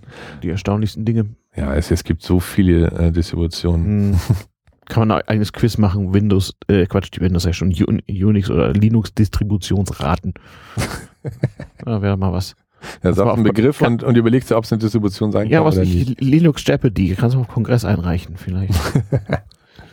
ja, oh, genau, ich lese, ich lese hier gerade Klaus Knopper auf deinem Knoper bei dir nur mit einem P. Ja, Ich weiß gar nicht genau, wann die erste äh, Version von Klaus Knopper rauskam. Auf jeden Fall ist äh, Knopper hat mit hat, hat eine Distribution gemacht, die er Knoppix genannt hat und Mhm. die auf eine CD gebrannt, die man Mhm. direkt in den Rechner reinstecken und ausführen konnte, also eine Live-CD. Und Wie bis heute immer es noch üblich. gab Hm. vorher schon Live-CDs, aber das ist Mhm. äh, mit die erste, die wirklich weite Popularität.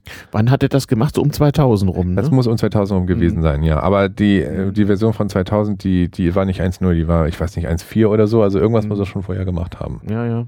ja, ja. Ähm, und äh, die ist natürlich auch explodiert. Ich Hm. hoffe mal, dass wir das irgendwo in der Grafik hier drin finden, weil So, diese Live-CD, diese Live-CD-Idee,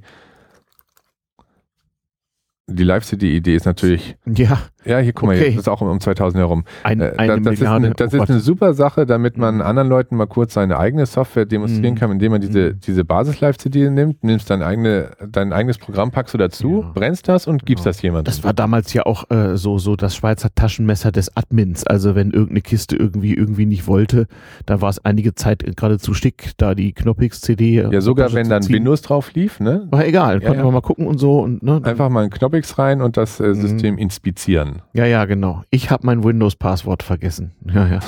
Macht nichts. Macht, ja, genau, macht nichts. Da war man der, da war man der Haxor, wenn man dann mit sowas ankam. Ja, Mensch, ja. Da waren die Leute noch leicht zu beeindrucken. So, aha. So, und ich glaube, was wir hier vollkommen unterschlagen haben, was aber sehr, sehr wichtig ist, Hm, Erzähl Ist- mal. Mhm, mhm.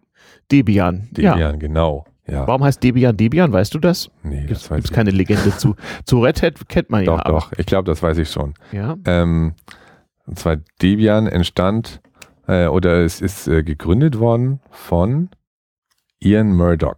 Übrigens auch, weil er unzufrieden mit der SLS war, wie wir schon erwähnt hatten. Und, August 93. So, und- so alt ist das und schon. Ian Murdoch hatte eine Freundin, die ja wohl später geheiratet hast. Und die hieß. Die ist Deborah. Deborah, genau. Ach, und Deborah und Ian macht Debian. Genau. Alter!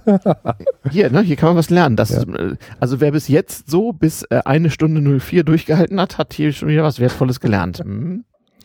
Großartig. Ja, ich glaube, Deborah Lynn hieß die damals. Mhm, mh.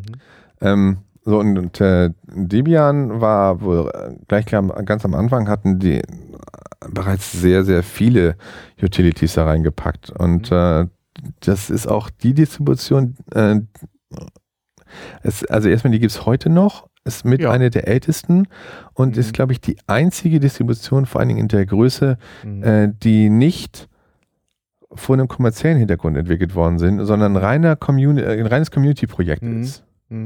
Ähm, und äh, da sind auch sehr viele andere Sachen daraus entstanden, zum Beispiel die, die ähm, Debian Policy und äh, mhm.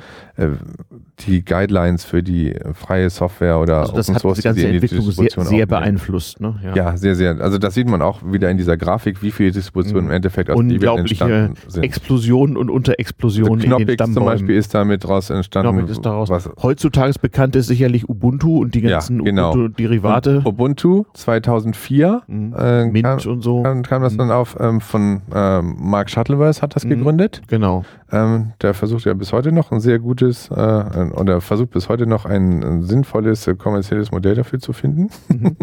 Ja, nur warum nicht? Es ist zumindest sehr verdienstvoll der Einsatz. Also das, da sind wir jetzt schon in modernen Linux-Zeiten. Ja, das war umstritten damals, ne, das mhm. Ubuntu. Das ist teilweise heute noch, weil Ubuntu ähm, beruht nicht nur auf Debian, sondern verwendet nach wie vor die Debian-Pakete mit Modifikationen, mhm. mit Weiterentwicklung, äh, mhm. vertreibt das kommerziell und mhm. Debian selber äh, es ist rein volunteer-basiert mhm. und deshalb gab es damals einige Reibungen in der Community. Einmal äh, auf der mhm. Debian-Seite natürlich, die Lizenz gibt das her, mhm. äh, aber viele Leute fanden das nicht gut, dass ihre Arbeit äh, kommerziell verwertet wird, ohne dass sie selber ähm, Wobei ich, privat, ich kann mir doch eine, eine Ubuntu äh, äh also irgendwo ziehen und völlig gratis benutzen. Also was ist das Kommerzielle jetzt daran? Verstehe ich jetzt nicht ganz. Also das Ubuntu, ja klar, die versuchen Geld zu verdienen als, als Firma dahinter. Wie heißt die nochmal, die Firma von Shuttleworth? Canonical meinst du? Canonical, genau. Ja. Hm. Ähm, wenn du heutzutage ein Ubuntu da, äh, runterlädst, dann darfst du auf das Ende von der Seite scrollen, die ja über sehr viele Textfelder versucht zu verpoolen, dass du denen Geld spendest. Genau, aber man muss nicht, wenn man hart bleibt. Nein, man muss nicht, mhm. genau. Mhm. Ähm, aber es steckt auf jeden Fall eine Firma dahinter mhm, und die Leute, die an den Paketen arbeiten, die bekommen Gehalt. Genau. Ne, von genau. Canonical. Mhm. Und äh, wo Canonical das Geld her hat, das hat wohl äh, also mit Privatbeständen von Shuttleworth zu tun, mit Investoren und äh, mit einigen Bestrebungen, womit sie halt. Ist äh, Shuttleworth nicht auch Kosmonaut? Der hat sich doch mal einen Weltraumflug gekauft, ne? Ja, und dann hat er sich einen Nachnamen gekauft, Shuttleworth. Ach so. Au. Aua. Ja, ja, okay, okay. Ich glaube, der hat sein Geld auch in, äh, mit einer dieser Dotcom ja, äh, so. Glückslosen. Hat er immerhin was halbwegs Sinnvolles mitgemacht. Finde ich gar nicht schlecht. Ja, genau. Was mache ich mit dem Geld? Ich fliege erstmal ins All, mhm. in All, äh, ja. ins All. Ja. Und äh, dann ändere ich meinen Nachnamen, damit alle das wissen. Und genau. Und dann, dann hat er eine richtig gute Idee gehabt. Ich äh, versuche mal hier Linus zu fördern. Ja, finde ich gut. Da kann man mal sehen. Naja, die Art und Weise äh, ist halt etwas, was nach wie vor umstritten ist, weil ja. Ähm, also das kommt halt von diesem Urkonflikt her irgendwie. Ne? Es gibt also sozusagen eine Kultur, die da sagt, alles muss free sein und non-commercial und und diese Freiheiten, ne, dass jeder das weiterentwickeln da sein ändern darf. Genau. Und es nicht, es ist dann nicht mhm. jeder mhm, genau. mit der Änderung jeder anderen Person einverstanden. Genau. Und, und deshalb gibt das ganze mhm. Modell natürlich Reibungspotenzial. Und darum gibt es in so einem Spannbaum eben eben Sippen und Äste und, und Kriege und Koalitionen und Kartelle und ideologische äh, Gegensätze, deren Grund schon heute schon niemand mehr kennt. Es gibt auch Merger und die gibt hm. dieser Stammbaum ja jetzt nicht her. Ne? Hm. Der, nee. der ist ja ähm, Klar, es gehen auch mal Teams zusammen, die sagen, was ein Quatsch. Also ihr habt so eine Distro und wir haben so eine und eigentlich ist das. Äh ja, oder es wird was aufgekauft. Das genau. hatten wir vorhin bei Red Hat mhm. schon erwähnt. Mhm. Genau. Ähm, Ubuntu wird aber, ich glaube auch auf, inzwischen haben die ihr Ubuntu Phone draußen. Mhm. Also wo das dann auch ja. drauf mhm. Äh, und ich glaube, die machen auch Supportverträge und ja. Jo. Genau. So. Also gut, Ubuntu, wie gesagt, auch aus Debian entstanden, wie viele andere Distributionen auch. Und mhm. Debian gibt es halt immer noch. Man kann halt auch einfach nur das, das Debian selber fahren. Aber ich muss, mhm. ich, ich habe selber... Dateiendung, ne? Punkt .deb. So kann man ja auch so bekommen. Sind dann meistens irgendwelche Debian-Pakete. Pakete, ja. ja. Dann sind wir bei den Paketmanager. Ne? Debian benutzt APT als Paketmanager und der andere mhm. große Paketmanager, den es gibt, das ist RPM von Red Hat der mhm. dann auch nach einigen Jahren, ich glaube 99 oder so von SUSE adaptiert wurde. Auch ein bisschen zur Erklärung für diejenigen, die so mit Linux sich bisher nicht so beschäftigt haben. Also es ist ein bisschen ein bisschen andere Herangehensweise bei der Verteilung von Software und von Updates. Haben ja Software kommt sozusagen in Modulen daher, in sogenannten Paketen, die man auf dem, die auf dem Rechner dann aus der komprimierten Form entpackt werden und äh, es gibt Paketquellen, sogenannte Repositories, die man auf seinem Rechner öffnet, wo man sich regelmäßig neue Versionen holt oder der Rechner macht das automatisch. Und auf diese Art baut man sich aus verschiedenen Quellen sein System so zusammen, wie man das gerne haben möchte. Ist ein bisschen anders als bei Windows oder bei, bei Mac OS X oder so. Ja, oder du sagst einfach, ich möchte jetzt hier, ich möchte einen Linux-Server betreiben oder ich mhm. möchte einen Linux-Desktop haben, mhm. sagen wir KDE oder GNOME oder XFCE. Mhm, genau. Dann klick's einfach an, ich möchte meinen XFCE Desktop haben und genau, das ist dann, dann die, die, grafische Oberfläche, da sieht man dann, also, also das sozusagen, was man auf dem Bildschirm sieht, wo man mit seiner Maus drauf rumklickt. Ja, also ich möchte mhm. meinen XFCE installieren mhm. und dann haben wir diesen Paketmanager, der sich überlegt, äh, bei XFCE brauche ich folgende Pakete, die folgende weitere Pakete brauchen. Genau. Mhm. Und dann werden die alle, alle möglichen 100 Pakete oder so, die man dafür genau. braucht, installiert. Genau. Mhm. Und dann hat man ein lauffähiges XFCE auf seinem Rechner. genau. Ja, so funktioniert es eigentlich grundsätzlich. Also man könnte auch sozusagen eine, wir beiden könnten eine Distribution für Podcaster irgendwie erfinden, könnten uns die Dinge zusammensuchen und könnten sagen, so, das ist jetzt unsere und die publishen wir jetzt. Ja, und wir müssten unendlich viel Arbeit da reinstecken, wenn wir da vom Scratch anfangen. Deshalb würden wir das nicht tun, sondern nee. zum Beispiel auf einer Distribution wie Debian oder Red Hat oder so aufsetzen genau. und unsere Software dazu packagen. Genau. So, sowas wie Linux Mint ist ja, glaube ich, auch sowas, ne? Mm, ja. Zwei meiner Systeme ist, glaube ich, auch Debian und äh, ist auch. Nee, Mint ist, glaube ich, sogar Ubuntu ja, genau, Mint ist sogar Ubuntu basiert, ja. genau, ist ziemlich ähnlich so. Also ich habe Ubuntu-Systeme und Mint-Systeme im Einsatz, so für meinen Gebrauch. Ja. Na, wie gesagt, Ubuntu kam ja 2004, Debian selber auch schon 93. Mhm. Ne, genau, also es hat so mit in der Ursuppe Wurzeln, entstanden. Ja, ja, es hat alte Wurzeln, aber wenn man dann so nach heute geht, 2015, dann äh, sieht man, dass es eigentlich nur, nur so wenige Strings gibt, die schon sehr alt sind. Ähm, ja, aber weil es so alt ist, weil es so erfolgreich war, weil mhm. es auch äh, großartig gewachsen ist, äh, ist auch ganz viel Struktur mhm. mit diesem Projekt entstanden. Das haben ja. wir vorhin schon mit der Policy erwähnt oder die haben dann 99, glaube ich, haben sie oder vielleicht sogar einen Tick früher, haben die angefangen, mhm. ihre, äh, ihren jährlichen Leader zu electen, also zu wählen, mhm. der, der, das Projekt führt.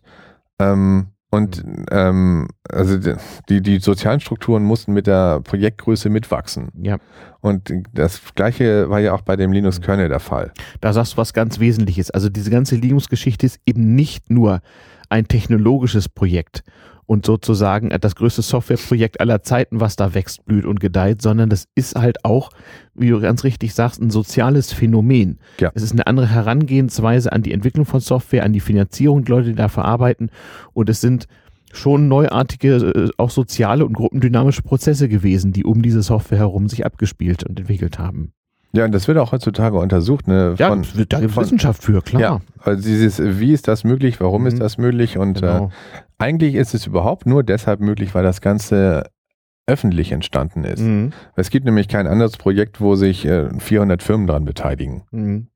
So eine große Schnittmenge gibt es eigentlich bei den Firmen grundsätzlich nicht. Nee, Oder auch entsprechend viele Kontributoren. Und das war natürlich auch eine große Herausforderung für die Entwickler, mhm. diese, diese Massen an Änderungen, diese Massen an Beiträgen, mhm. äh, diese, diese Masse an Personen irgendwie zu koordinieren. Ja, und dafür genau. hat sich herausgebildet, äh, dafür hat sich eine stark hierarchische Struktur mhm. äh, herausgebildet. Genau, Arbeitsteilung, konsequente Arbeitsteilung. Ja, also äh, mhm. Linus hat nach wie vor heutzutage das, das das, das sagen eigentlich, was kommt in den Kernel rein, was kommt nicht in den Kernel rein, aber er mhm. verlässt sich dabei auf seine Subsystem-Maintainer ja. Äh, mit, mit, sehr viel Vertrauen. Das ist ein riesiges vertrauensbasiertes Modell, muss man eigentlich sagen. Und die Subsystem-Maintainer, die verlassen sich wiederum auf andere genau. Sub-Subsystem-Maintainer. Maintainer ist einer, der sozusagen so ein Paket administriert. Nicht ein Paket. Beim mhm. Linux-Kernel sind wir ja jetzt gerade. Mhm. Äh, da ist Stimmt. das, da ist das, das ist meistens ein Modul oder ein, mhm. oder ein Verzeichnisbaum Stimmt. oder Stimmt. so. Der Kernel besteht aus Modulen und, und, jedes Modul hat einen Maintainer. Ja, und, und Verzeichnisbäume. Also ein Subsystem ist dann zum Beispiel mal Networking mhm. oder von mir aus Grafiktreiber oder Filesystem Filesysteme oder so. Mhm. Und jedes Filesystem selber, das hat dann wieder seine Experten. Mhm. Und dann hat man so eine Art äh, Baumstruktur, äh, mhm. wie sich die Leute organisieren, wie sie mhm. kommunizieren. Aber das ist, ist, trotzdem nicht so, wie, äh, wie man es vielleicht von einer großen Firma her kennt, wo mit dieser Baumstruktur dann auch äh, ähm, Entscheidungskompetenz von oben nach unten durchgreifen, das geht nicht. Ja, nicht, nicht in dem Es ist Sinne, nicht so, wenn oben einer hustet, fällt unten einer vom Stuhl, das geht nicht. Wenn, ähm, oft ist es so, dass wenn unten einer hustet, dann hat er oben ein Problem, weil die Sachen nicht ja. schnell genug genau. nach oben kommen. Mhm. Oder weil die, oder weil die Kompetenz gerade fehlt. Aber mhm. beim Linux-Kernel äh, in dem Projekt gibt es auch mehr Kompetenzen mhm. äh, als in den, als in den anderen äh, mhm. Betriebssystemen mhm. äh, inzwischen, weil die Leute, die in den 90ern äh, an den Kerne, Kernel gearbeitet haben, viele davon machen das heutzutage noch. Und wenn man ja. 20 Jahre lang in einem und demselben Bereich arbeitet. 20 hm. Jahre ist verdammt lange Zeit. Also ja, überleg mal. Ne? Da, da mhm. sammelt sich Knowledge an, das in der mhm. Firma mhm. normalerweise abwandert oder äh, ja. halt in eine andere Abteilung oder genau. Das ist übrigens auch aus ökonomischer äh, Perspektive sehr interessant. Also so die volkswirtschaftliche Mikrotheorie wird sich da auch sehr für interessieren, wenn es nämlich um so Fragen wie Wissensmanagement geht und sowas, äh, dass das eben in, in so einem nicht konventionellen Zusammenhang eben auch möglich ist. Das ist, äh, ist ein wirklich sehr interessantes Phänomen. Ja, es scheint sogar insofern besser möglich mhm. zu sein, dass du eine wesentlich breitere Kontributorenbasis damit auch ja. machen kannst. Ja, genau. Genau. Und das fing ja damit an, dass Leute wirklich, ähm, die sich das finanziell leisten konnten, wirklich Jahre ihres Lebens äh, ohne Bezahlung drangegeben haben erstmal. Ja, aber dann teilweise eben auch nicht Vollzeit. Du hast ja nicht unbedingt genau. so viel daran gearbeitet, wie du das jetzt im Job gemacht hättest. Nö, nö, nö, nö, klar, das, ja? das machen heute noch Leute, was ich, die haben eben freitags ihren, ihren äh, ja, die, die machen das oft äh, oder die haben oft als Hobby äh, damit angefangen. Mhm. Einige machen das als Hobby weiter, aber viele mhm. äh, haben eben auch einen Job gekriegt deswegen. Mhm. Und es bringt ihnen auch Spaß. Und was ich eben noch sagen wollte, war, die, die ähm, es ist eigentlich egal, an welchem Kernel-Bereich äh, oder für welchen Kernel-Bereich du jetzt gerade mal der Maintainer bist. Du kannst trotzdem an allen anderen Bereichen Veränderungen und Verbesserungen vornehmen. Mhm. Ja. Mhm. Ähm, und, und das bedeutet, dass also eine Person äh, wirklich einen großen Unterschied machen kann. Wenn sie sich zum Beispiel nur um die Codequalität kümmern äh, mhm. äh, möchte, dann kannst du das in allen Bereichen machen. Du musst halt mit verschiedenen Leuten reden, wie du die mhm. Änderungen da reinbekommst. Mhm. Aber wenn du die Community kennenlernst mittlerweile und wenn du mit dem Umgang klarkommst, mhm. mit dem Ton, der manchmal da gesprochen wird. Naja, das ist ja überall so hier an Bord auch, ne? Es ja. herrscht manchmal ein rauer Tonfall so. Ja, oder man bemüht sich um einen etwas besseren Tonfall. Ja, es, es zahlt sich doch manchmal aus, ja. Hm. Naja, also wenn du mit dem klarkommst und dabei bleibst, dann kannst du wirklich in, in weiten Teilen kannst du Veränderungen, Verbesserungen mhm. vornehmen. Und irgendwann fliegt dann dein Code zum Mars. Ja, zum, zum Beispiel. Beispiel. Genau, tut er ja wirklich. Stimmt. Wenn er nicht gerade nach Hause telefoniert, weil alle Leute mit dem Android rumlaufen. Ja, also da, davor schützt das Ganze natürlich nicht. Also da muss man auch ein bisschen aufpassen. Man soll das jetzt nicht zu, zu weit irgendwie idealisieren, so von wegen Sozialismus äh, funktioniert doch oder so Kram. Nein, so, so ist das gar nicht gemeint. Ja, also nee, gerade bei den, bei den äh, Kernel-Entwicklern gibt das äh, eigentlich so, so, ein, so ein Running Gag, ne? Dass, mhm. ähm, wenn du dir die Statistiken ansiehst, dann siehst mhm. du, dass ein Großteil der Entwickler halt von Firmen kommt Mhm. Ähm, und äh, es, es, gibt auch einen großen Teil, der von Hobbyprogrammierern kommt. Aber die meisten mhm. Leute, die das nicht kommerziell betreiben, also einfach nur als Hobby, die haben mhm. fünf oder weniger Patches in dem Kernel drin. Mhm. Und wenn du mehr als fünf äh, Kernel-Patches äh, reinbekommen hast, mhm. dann hast du normalerweise auch einen Job in dem Bereich. Ja. Weil die so schnell, die, die werden so schnell weggeheiert, die werden angestellt. Genau. Firmen genau. wollen Kernel-Entwickler haben.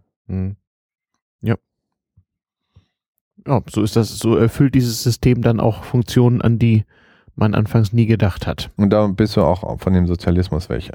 Ja, ne? ja, ja, ja, ja. Nein, nein, das, äh, wie gesagt, das war auch nur so eine, ähm, so, so ein Einwurf, das kam mir so, so in den Sinn. Also es gibt manchmal so Tendenzen, ähm, diese ganze Entwicklung offener Software und jetzt am Beispiel von, von Linux eben als so großem Projekt äh, so sehr idealisierend darzustellen, als wenn da der Fortschritt der Menschheit auch in sozialer Hinsicht sozusagen ein für alle Mal bewiesen sei. Also ähm, ja, du lachst. Ähm. Nee, weil gerade in der Community gibt es halt jede Menge Reibereien. Naja, na klar. Und äh, weil, bei so einem großen Projekt mit so ja. vielen technischen Komponenten, Interfaces, mhm. Arten und Weisen zusammenzuarbeiten, einmal auf der technischen Ebene, aber auch auf der sozialen mhm. Ebene, mhm. da muss man natürlich aushandeln. Wie mhm. genau funktioniert das? Richtig. Und äh, das bedeutet diskutieren, argumentieren und wenn man Glück hat, mhm. äh, bitte auf der technischen Ebene und nicht auf einer persönlichen Ebene. Genau.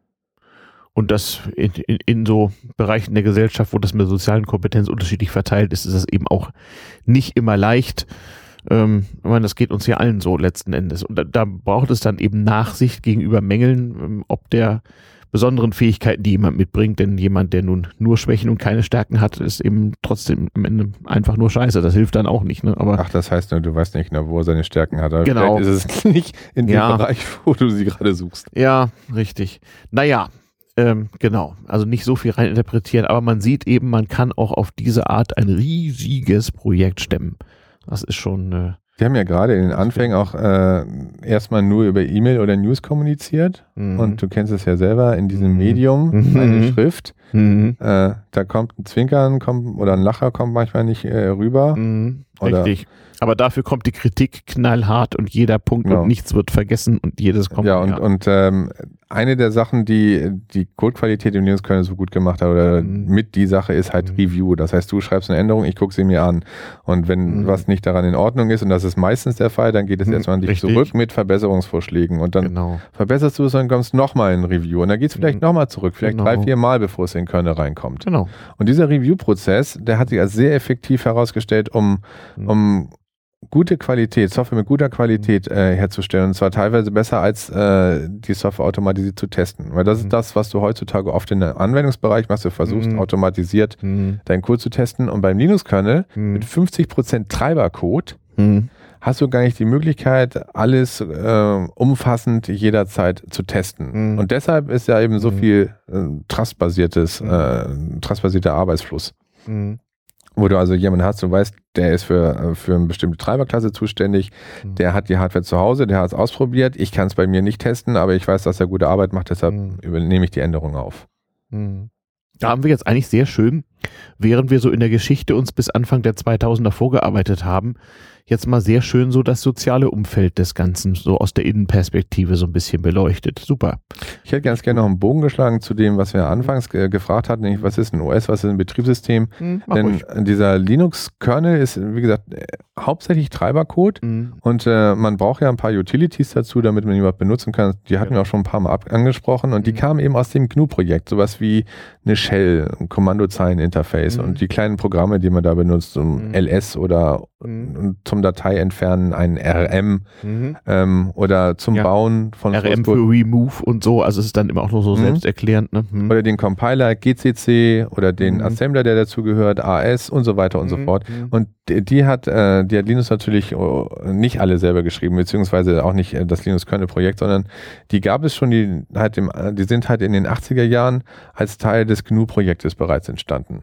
Mhm. Und was dem GNU-Projekt Anfang der 90er gefehlt hatte, war dieser Kernel und da ist dieser Linux-Kernel wie, wie so ein, wie so ein Korken in die Flasche. Wunderbar hat er da reingepasst. Mhm. Ja, und, und deshalb äh, konnten diese Distributionen halt unter Zuhilfenahme des Linux-Kernels und den GNU-Tools mhm. so ein umfassendes System äh, packagen, recht schnell mhm. mit ja. denen die Leute halt, wie gesagt, sogar schon eine grafische Oberfläche starten konnten. Und mhm. ähm, Ende der 90er ähm, Ende der 90er wurde das, das Internet war dann langsam weiter verfügbar. Also ja. über die Universitäten hinaus. Genau, da, da wurde dann so in Privatkreisen DSL verbreitet und es gab mal nennenswerte Geschwindigkeiten und es war nicht es mehr. Es gab noch nicht DSL. Also ich, ich habe ich hab jahrelang auf meinen auf, auf meinen äh, Internetanschluss gewartet und 96, mhm. Ende 96, im Dezember 96 konnte ich dann endlich mit ISDN ja. online gehen. Nein, nein, ich rede jetzt so von 2000, da hat sich das verbreitet. Ja, ich rede aber noch davon, wo das Internet äh, überhaupt erst verfügbar war ja, über die Universitäten okay, hinaus. Ne? Ja, ja, ja. Also das, Wie gesagt, das war, 96, das war 96. Da hatte man sein 14.4er Modem und. Ein Akustikkoppler, ja. Genau. man, oder ISDN konnte man halt mhm. damit online gehen. Mhm. Ähm, und von da an musste man gar nicht mehr sich die Distribution auf Disketten oder CDs kaufen, genau. sondern konnte die eigentlich runterladen ja, schon mal über Stunden und über Nacht, das war normal. Und wenn dann irgendwie versehentlich jemand den Telefonstecker zog, dann brach der Download halt ab, da musste man das eben von vorne machen. Das mhm, waren die mhm, Schmerzen ja. der damaligen Zeit. Oder man konnte sich Source Code runterladen, wenn man schon diesen installiert hatte und ja. an kleinen Programmen äh, rumarbeiten. Und das habe ich zum Beispiel gemacht mhm. mit, äh, mit GIMP damals und mhm. dem äh, GTK Toolkit. Und dann kamen die äh, Desktop-Systeme auf, GNOME mhm. und KDE. Ich glaube, hatten wir mhm. kurz vorhin sogar schon erwähnt. Ähm, Das sind dann das grafische. ist dann so die Zeit, das ist dann so mein Einstieg in die Linux-Welt. Davor habe ich das nur vom Hörensagen Ja, gekannt. ja, davor konntest du eigentlich den Kernel und das Betriebssystem, also die Mhm. GNU-Tools, alle nur über die Kommandozeile verwenden. Mhm. Äh, es gab zwar X11, aber da lief dann so ein X-Eyes da drauf oder so, so eine Mhm. X Ja.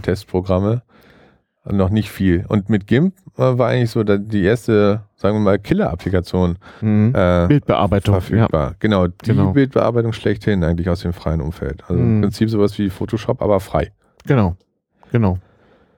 Ähm, und für äh, und, und, und für GIMP gab es dann ein grafisches Toolkit. Grafisches Toolkit sind, wenn man so Buttons und Textfelder und Mhm. Scrollbars und, und Mhm. sowas äh, zur Verfügung stellt, damit Genau, das haben sich dann die, die. Webdesigner dann äh, übergeholfen und haben da erstaunliche Dinge daraus produziert. Ja. Später, ja. Mhm. Ähm, aber, aber vorher sind ja diese Desktop-Systeme entstanden. Mhm. Also dass dann ähm, dass, dass grafische Applikationen entwickelt worden sind und nicht nur Kommandozeilen-Tools. Mhm. Also über GIMP hinaus auch, die wollten dann irgendwann ihren Installer grafisch haben oder Mhm. die System-Settings oder so. Das, Mhm. dann Ende der 90er, Mitte der 90er hast du alle Einstellungen dein System mit einem Texteditor in, In der E Com-Datei. Ja, genau, da Ja, hatte man halt in eine Datei ETC und vorgenommen. da konnte man dann eben logische Werte oder eben numerische Werte verändern und dann war das eben heller oder dunkler oder was man so möchte, ja. Ja, und da muss, für, dafür musstest du wirklich das, das jeweilige Programm, das irgendeine Funktionalität erfüllt Mhm. hat, musstest du genau kennen, studieren. Und wissen, welche Datei nun das genau steuert und möglichst ein Backup der Datei machen, bevor man was ändert, ja. Ja, und äh, irgendwann dann, wieder so 97, 98 Mhm. oder so, wollten die Leute halt, dass man irgendwo auf einen, Mhm. auf einen Knopf drückt, Mhm. der schön bunt blinkt. Und dafür gab Genau. es dann die Desktop-Systeme. Genau, Clicky Bunti, da fing es an. Ja, ja. Mhm. Das war dann auch so der Beginn von E-Commerce und so, Clicky Bunti, jeder sollte einen Knopf haben, wo drauf steht kaufen. Ah, du meinst, da ist auch dann www ist äh, breiter Ja, äh, Genau, da ging das gewesen. ja alles los und dann, dann natürlich auch diese, wir waren ja gerade bei der Dotcom-Bubble 2000, dann natürlich auch diese gna- gnadenlose Überschätzung der Möglichkeiten. Also als plötzlich äh, breitere Schichten der Bevölkerung und vor allem Kaufleute begriffen haben und Vertriebler begriffen haben, was mal sein könnte, haben sie gesagt, wir wollen das alles und wir wollen es sofort. Und da haben sie sich äh, bezüglich des Standes der Technik ein bisschen verschätzt. Aber erstmal wurden Milliarden investiert, investiert, investiert, verbrannt und was auch was, Damals war es üblich, dass man, wenn man, wenn man gefragt wurde, bei welcher Company, Company man gerade ist, im Rahmen der Firmenbeschreibung immer die Burn Rate mit angab. Die Burn Rate war irgendwie so der tägliche, wöchentliche oder monatliche Geldverbrauch dieser Firma. So, das war die Burn Rate. Unfassbar. Also da wurden Firmen gegründet mit, in, in der Absicht, wöchentlich äh, Hunderttausende von Dollar oder D-Mark damals zu verbrennen. Und je mehr man verbrannte, desto mehr, mehr wurden, wurden Leute darauf aufmerksam. Also es, es war verrückt. Naja, wir sind ja beim Linux-Kernel, nicht bei der Dotcom-Bubble, aber natürlich hat das damit auch was zu tun. Ja, ich gucke hier gerade auf deine lange Liste. Ah ja, ähm, Hm? und äh, Hm? diese, dieser Zusammenschluss von dem Kernel Hm? und den GNU-Tools, Hm? Der ergab dann eigentlich das GNU-Linux-System. Mhm. Und das wurde von vielen Leuten nur vereinfacht Linux-System genannt. Mhm. Und dabei fiel natürlich unter den Tisch, dass ein Großteil, dass ein Großteil ähm, der Utilities vom GNU-Projekt gestemmt worden war. Und damit war das GNU-Projekt unzufrieden. Mhm. Und deshalb ist einer der, äh, eine der Kontroversen, die daraus entstanden sind, halt äh, geht darum, dass die Linux-Systeme eigentlich GNU-Linux-Systeme heißen Mhm. sollten. Das ist dann sowas wie Bündnis 90 die Grünen, ne? Wo es dann irgendwie, das, das sind die Grünen. So, so, so ein Markenrechtsstreit sozusagen, wo eine Fraktion sich nicht so richtig äh, berücksichtigt fühlt. Ja, aber Oder es, so ist, es ist halt nicht nur Marketing im kommerziellen Sinne, sondern da steckt ja eine Ideologie hinter Ja, ja, dem ja, ja, GNU-System. ja, absolut. Und deshalb ist es auch sinnvoll, dieses Gedankengut zu verbreiten. Ne? So, so, so ist der Anspruch. Mhm. Und deshalb sollte da auch irgendwo GNU mit in dem Namen drin sein. Da fällt mir ein, ähm, 89 Mhm. gab es nämlich schon eine Firma, die angefangen hat, äh, GNU-Tools ähm, äh, zu vertreiben, Huch. ohne Linux-Kernel. Und war, das war Cygnus. Das sagt mir was. Und Verdammt, was der Name kommt daher, dass sie einen Namen haben wollten, der GNU enthielt. Cygnus. Ja? Gott, oh Mann. Oh Ähm, Mann, da muss auch drauf kommen. Diese Ja, Schmerzen. Und du kennst okay. es vielleicht von Cygwin. Mhm. Ne, weil die später nämlich auch die Ja. GNU-Toolchain unter Windows zum Ja, Laufen nicht nur da, in irgendeinem Zusammenhang. Also, na, aber egal. Und in der Firma hat halt äh, Michael Thiemann war, glaube ich, äh, der, äh, der, der Chef der Firma und äh, Cygnus ist nachher von Red Hat aufgekauft worden. Und Mhm. in der Zeit, wo ich bei Red Hat war, dann 99, da Mhm. war er dann auch CTO bei Red Hat. mhm. Guck an. Ja, und das, wie gesagt, 89, ne? Mhm. Das ist sogar noch Prä-Linux-Kernel. Mein Gott. mein Gott. Also ja, GNU, so alt sind wir. Also GNU hat einen ganz wichtigen Anteil an der mhm. ganzen Sache. Ohne GNU hätte man auch den Linux-Kernel nicht kompilieren können. Der wurde mit GCC mhm. kompiliert, dem mhm. GNU-C-Compiler. Tja. Und das Ganze wurde debuggt mit GDB, dem GNU-Debugger. Mhm. Also GNU hier, GNU da. Ohne GNU wäre es nicht gegangen. Ja, genau. Heute traue ich mich als GNU ran. Dann, mein Schatz, bist du dran. Na egal. ja. Mensch, 2000. Wie ging es denn dann weiter? Also wie wurde denn sozusagen aus dem, aus dem dann erwachsen werdenden Linux, äh, wo wir jetzt wissen, dass das viel mehr als nur Linux ist, wie wurden so das, das heutige Gebrauchsfähige, was eigentlich so ja, ernst Wo du sagst, erwachsen werden, da fällt mir ein, dass halt mhm. Ende der 90er wieder, ich bin ja online gegangen, ich habe dann mhm. angefangen, Source, äh, Source Code zu schreiben, runterzuladen, mhm. zu verändern, hochzuladen. Mhm. Und ich habe ab und zu mal Probleme mit meiner Internetverbindung gehabt und habe meinen Internetprovider angerufen und dann fragte der natürlich, was haben sie denn für ein Betriebssystem? Ja, genau. Ja, ja? super. Wo ich dann meinte, die Verbindungsprobleme sind auf ihrer Seite, die haben nichts mit meinem Betriebssystem zu tun. Da wollte er mhm. trotzdem wissen, was ja, ich für ein Betriebssystem für hatte. Die Statistik. Mhm. Dann musste ich natürlich Linux sagen, man ist ja mhm. ehrlich. Mhm. Äh, und dann hieß es von der anderen Seite Linux. Ja, wir fahren. Haben wir nicht. Wir fahren mhm. nur ernsthafte Unix. Mhm. Solaris. Ja, stimmt. Ja. Das war sogar schon ein Admin, der Linux kannte. Aha, ja, ja, stimmt. Aber hat es absolut nicht für voll genommen. Stimmt, das waren richtig. Die alten äh, äh, äh Unix-Admins fanden das so ein bisschen, so ein bisschen selbstgemacht, homegrown, komisch so. Genau. Wo so. du sagst, Solaris, Solaris, was waren noch diese Pizzaschachteln, die so überall rumstanden? Mm. Ne? So, ja. ja, ja. Ah, ja. Oh Gott, das weckt wirklich längst verschüttete Erinnerungen. Ein Freund von mir hat damals an sowas rumentwickelt. Und, und nach den 2000ern, also nach mhm. der Dotcom-Bubble, mhm. ähm, da haben dann nämlich äh, Firmen angefangen, Linux einzusetzen, mhm. weil die festgestellt haben, dass Linux vom Funktionsumfang her mhm. dem Solaris ähm, ähnlich, ähnlich gut zu verwenden war. Mhm. Also, also gleich kam, teilweise war es besser, teilweise war es noch mhm. nicht so weit, aber es hat vor allen Dingen nichts gekostet. Mhm. Und Solaris hat wirklich viel gekostet damals. Und außerdem mhm. konnte, konnte man Linux auf den PCs einsetzen. Da musste man also nicht extra Hardware für kaufen. Genau. Das war dann ver vergleichsweise preisgünstige Hardware auch. Ja, und, die, und vor allem die Admins wussten das. In vielen Firmen ist mhm. Linux eigentlich von unten gekommen, nicht als Managemententscheidung von oben. Nein, nein, der Manager, das zu erklären, hat viel zu lange gedauert. Der genau. Admin hat irgendwann einfach seine Installations-CDs vorgekramt und hat gesagt, warte, warte mal, Chef. Äh, ja, du hast ja vorhin schon gesagt, da, wenn dann dein Windows-System kaputt war, dann hat er vielleicht mal eben so einen Knoppix hervor. Genau, ne? genau, das war so das Übliche. Da, wie gesagt, da war man ja der Hacksor, wenn man auf die Weise plötzlich ja. die Files da noch runterkriegen konnte. Und deshalb hat Linux in viele Firmen von unten her Einzug genommen. Mhm. Ähm, und äh, das waren am Anfang waren es wirklich wenig Firmen, die mit Linux mhm. vorrangig Geld verdient haben. Also mhm. Red Hat gab es immer, SUSE gab es eigentlich auch immer seit, seit Ende der 90er recht früh. Mhm. Aber heutzutage äh, Facebook läuft größtenteils auf Linux, Google äh, läuft größtenteils auf Linux. Mhm. Google es hat große Teile des Kernels mit, mhm. mit beigesteuert, gerade wegen Android eben auch. Mhm. Also die ganzen großen Firmen heutzutage, die wirklich mhm. skalierbare Systeme fahren, die erfahren Linux auf die eine oder andere Weise. Mhm. Inzwischen fährt ja auch IBM überall Linux. Die soll jetzt die ersten, naja, sagen wir so, Mainframe. Äh, Habe ich eben gerade was gelesen? Wie war das hier? Äh, Im Jahr 2000, wo steht es? IBM kündigt für 2001 Investitionen in Linux in der Höhe von einer Milliarde Dollar an. Das war ein toller Marketing-Gag damals. Da haben die sich schon für sowas entschieden, ja, ja. Ja, genau, da wurde es eben erwachsen. Da wurde es plötzlich auch kommerziell ernst genommen. Da ging das los. Da war es eben nicht mehr so Spielerei. Und wie du sagst, da haben die Admins dann auch mal geguckt, ach so, ja, naja, ist ja, ist ja irgendwie vielleicht doch irgendwie Unix. Ähm, ja, okay. Kann man ja mal machen. Nicht zuletzt, weil natürlich den, den, den Admins war ja die Userbasis von, von in Anführungsstrichen Linux, ich mache hier so Lufthäkchen, äh, war denen natürlich lieber, weil die war ihnen natürlich immer noch, immer noch lieber als der damalige Windows-User. Das war ja nun schlimm. Also wenn man damals so Admin in einer mittelständischen Firma war und hatte dann irgendwie, was weiß ich, bestenfalls dann so ein, was ich, Windows 2003 Server Ding sie da irgendwie und hatte Leute, die so mit Windows 95 auf ihren Rechnern Dinge taten. Das war schlimm.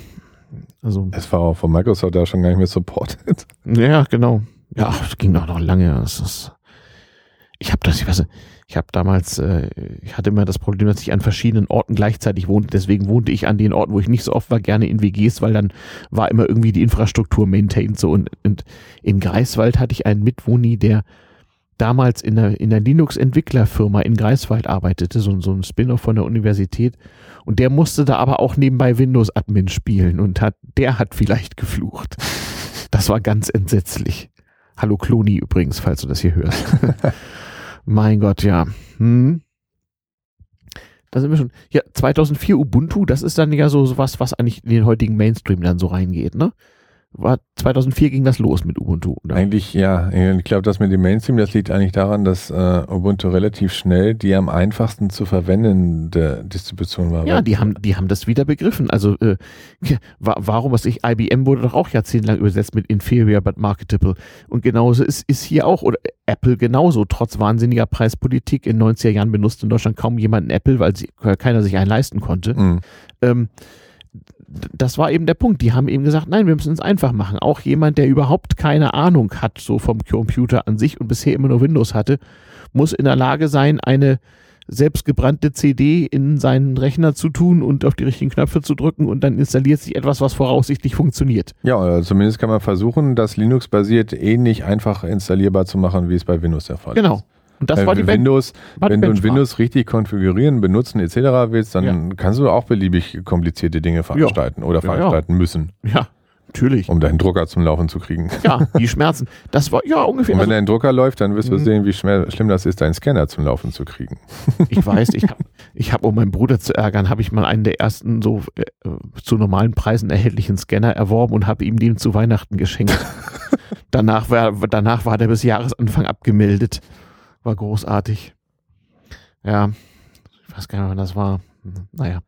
Also und 2004 sagst du ja gerade Ubuntu und danach, 2005 ging es eigentlich los, ähm, dass, äh, dass die ersten Firmen versucht haben, Linux auf äh, Handy oder Handy-ähnlichen mhm. Systemen zum Laufen zu Stimmt. kriegen. Und da eigentlich mit vorne dran war damals Nokia. Ja, genau. Damals mit, äh, genau, da gab es Symbian, nicht? Das war was ganz anderes. Das waren so die, heute mal so Feature Phones oder Dumb Phones. Also das war so der Übergang sozusagen zum späteren Smartphone. Das iPhone kam 2007 oder 2008. Wann waren das? das nicht sogar schon sieben, glaube ich. Also sechs ja, da so ungefähr. Also das war so der Übergang zum Smartphone sozusagen. Genau. Ja. Und also das iPhone ist ja kein Linux, aber Nokia hat versucht, äh, ähm, Linux aufs Handy zu bringen und ähm, mhm. ähm, war, naja, mäßig bis gar nicht erfolgreich damit. Mhm. Ähm, und äh, nicht nur Nokia, auch Intel hat das versucht. Mhm. Das gab ja dann Moblin und so damals. Mhm. Also bei Nokia hieß das Memo, die Plattform. Ja. Äh, und äh, wir haben vorhin schon erwähnt, heutzutage gibt es sogar das Ubuntu-Phone. Mhm. Ich weiß auch, in den letzten Jahren gab es irgendwie Firefox OS. Ja, da gibt es immer noch. Immer noch. Ja, ja. Immer noch. Ja, genau. Unverdrossen, ja, ja. Äh, und ähm, äh, das gab auch eine kleine Firma, ich weiß jetzt nicht mehr, wie die hieß, aber die hatte ein Mobilbetriebssystem ähm, entwickelt, basierend auf Linux-Kernel, ist von Google aufgekauft worden und daraus ist dann Android entstanden. Mhm. Mhm. Genau. Und da war da nicht auch noch irgendwie Nokia mit dabei irgendwie? Nee, war nicht. Nee, nee. nee, dann ist das eine falsche, falsche Verbindung in meinem Hirn, ja. Genau. Mit sowas hast du dich ja damals auch beschäftigt, hast du mir ja, erzählt, ich, so an, an, Phones zu entwickeln. Ja, ich habe damals für Menu gearbeitet und mhm. die haben mhm. ähm, die Software für die Memo-Plattform für Nokia mitentwickelt zum Beispiel. Mhm. Okay. Ja. Oder später haben wir auch mal für Samsung gearbeitet, weil die auch mhm. äh, Linux-basierte für uns, also außer Android, ähm, daran gearbeitet haben. Und Android ist eigentlich das, was Samsung jetzt äh, am breitesten einsetzt. Ja, ja, kann man sagen. Das ist zurzeit so im Phone-Bereich das. Nee, es gibt eben das iOS und es gibt Android und Android ist im Grunde Linux. Und dann gibt es so ein paar kleine Player so. Also Tizen ist zum Beispiel noch eine Plattform, die Samsung hatte, die ist aber verhältnismäßig klein. Ja, ja. Ja, es gibt diverses, diverse kleine, wie das eben immer so ist in solchen wachsenden, Oder sich Nokia weiterentwickelnden Systemen. Und Intel hatten sich damals zusammengeschlossen ähm, für Migo. Das war ja. dann so die Fortführung von Memo. Stimmt, M-E-E-G-O schrieb Ja, das, genau. Ne? Hm. Da gab es dann so eine, das gab so eine riesen ähm, Startschusskonferenz dafür in mhm. Irland und ein mhm. halbes Jahr später war das eigentlich schon wieder tot, weil äh, Nokia damals ähm, dann von Elob übernommen wurde und Microsoftifiziert wurde, Stück mhm. für Stück. Ja, genau. Ja, ich erinnere mich. Tja, mal gucken. Äh, aus meiner äh, Warte noch ein Stichwort, was mich veranlasst hat, mich mehr damit zu beschäftigen, war, dass äh, äh Anfang der Nullerjahre endlich mal die Office-Software sozusagen auf breiter Front frei wurde. Also es, lange Zeit hatte ja Microsoft mit dem Microsoft Office und dem Microsoft Word und Excel und so weiter, also ein, so ein Quasi-Monopol. Und das wurde dann angegriffen. Es gab dann sowas wie Star Office und sowas. In den 90ern gab es In den 90ern, genau. Und das wurde dann so äh, langsam äh, immer öffentlicher sozusagen. Und Star Office wurde Anfang der Nuller, ich glaube 2001 oder so, von Sun aufgekauft. Mhm. Und die haben dann äh, den Source Code äh, offengelegt. Ja, und Sun veröffentlicht den Quellcode von Star Office unter der unter der Lesser GPL und legt damit den Grundstein für Open Office. 2000 Ende 2000 nach dieser Übersicht hier. Ende 2000, ja, es hatte für die sehr lange gedauert, den mhm. Source Code anzupassen, sodass sie ihn wirklich veröffentlichen konnten. Mhm. Also bis dahin musste man, liebe Kinder, für seine Office-Suite noch Geld bezahlen oder, oder Schwarzkopien irgendwie besorgen oder irgendwelche, irgendwelche Schlüssel austauschen oder sonst irgendwas, damit man äh, irgendwas wie ein Office auf seinem Rechner hatte. Und das war ja zu der Zeit noch eine der Hauptanwendungen. Ähm, die Desktop-Projekte, aber KDE und GNOME, die hatten schon versucht, die zur Verfügung zu stellen. Mhm. Also es ja. gab dann Tabellenkalkulationen und auch äh, mhm. Word-Prozessoren mhm. von, von KDE und auch außerhalb sogar. Ja. Gab, von GNOME gab es Gnomera. 2002, genau. Mhm. Von, äh, und es gab AbiWord äh, zum Beispiel. Ist heute noch. Mhm. Ne, Covered, ja, die, aber die sind damals so entstanden. Mhm. Also so, so ein bisschen pre-Open Office äh, sind, sind viele davon entstanden. Ja, ja, ja, Alternativen gab es schon, keine Frage. Aber es war halt keine, naja, keine umfassende Office-Suite, darauf ist genau. ja hinaus, ne? Und vor allem, genau, vor allem eine, die so ein bisschen die Funktionalität von Microsoft Office, was ja so ein Standard war, abbildete und, und dafür sorgte, dass das sozusagen ja, ersetzbar war. Und vielleicht, genau, die Interoperabilität, die meinst du damit, ne? Dass man die kam dann noch später. Das hat dass, dass Microsoft man diese Doc-Dateien oder so oder XLS-Dateien lesen kann. Das war der, das war der übliche Prozess. Nicht erst hat Microsoft als Ex-Monopolist versucht, sich gegen die Kompatibilität zu wehren und dann irgendwann, als das immer schwieriger wurde, umgeswitcht und versucht zu integrieren. Nicht? Das war das Übliche, was man eben so macht in so einem Markt, wo man ein Ex-Monopolist äh, zu werden droht. Ja, genau. Genau, KDE, Open Office, GNOME. Ja, dazu muss man sagen, dass äh, in den letzten Jahren, ähm, Sun ist ja von Oracle aufgekauft worden mhm. und Oracle hat einige ähm, Open Source Projekte, die unter der äh, Ägide von, von Sun wirklich gut liefen. Java zum Beispiel ist da ja entstanden oder äh, MySQL ist aufgekauft worden und auch OpenOffice. Sie hat Oracle ähm, wie, vernachlässigt, muss man eigentlich sagen. Also im Vergleich dazu, wie sie vorher bei Sun gemaintained mhm. äh, oder gemanagt worden sind. Mhm. Und ähm, deshalb hat sich in einigen dieser Bereiche haben sich halt dann Alternativen aufgetan. Und die, die MySQL-Alternative äh, ist jetzt MariaDB. Mhm. Und äh, bei OpenOffice ähm, hat sich vor ein paar Jahren Libre, LibreOffice gebildet. Mhm.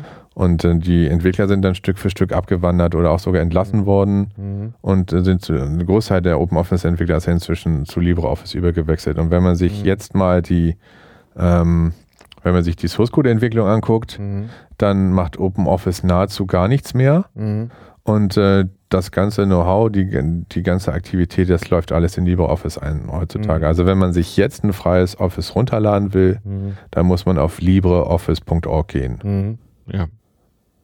Und das ist aktiv. Das, äh, mhm. äh, das unterstützt auch inzwischen die Microsoft-Formate sehr gut. Ja, ja, ja, also das. Äh, da sind auch große Player daran beteiligt. Mhm. Zum Beispiel die Stadt München mhm. hat äh, an dem Source Code mitgearbeitet. Ja, ja. Die haben ja 2003 beschlossen, auf Linux zu setzen. Jetzt habe ich gerade gehört, jetzt gibt es die ersten Forderungen, sie sollten es wieder ändern und wieder, wieder äh, Microsoft einführen. Ja, aber wenn man es sich genau anguckt, dann mhm. äh, ist das oft darauf zurückzuführen, dass es grundsätzliche Unzufriedenheit im IT-Betrieb geht, mhm. die gar nicht aufs Betriebssystem zurückzuführen sind, sondern zum Beispiel auf Sicherheitsrichtlinien. Mhm. Es gibt ja immer diesen, entweder machst du dein System sicher oder du machst es benutzerfreundlich. Mhm. So, ja, ja, das entweder sind die oder. beiden Enden, woran, wo man so dran ziehen muss. Ja, genau.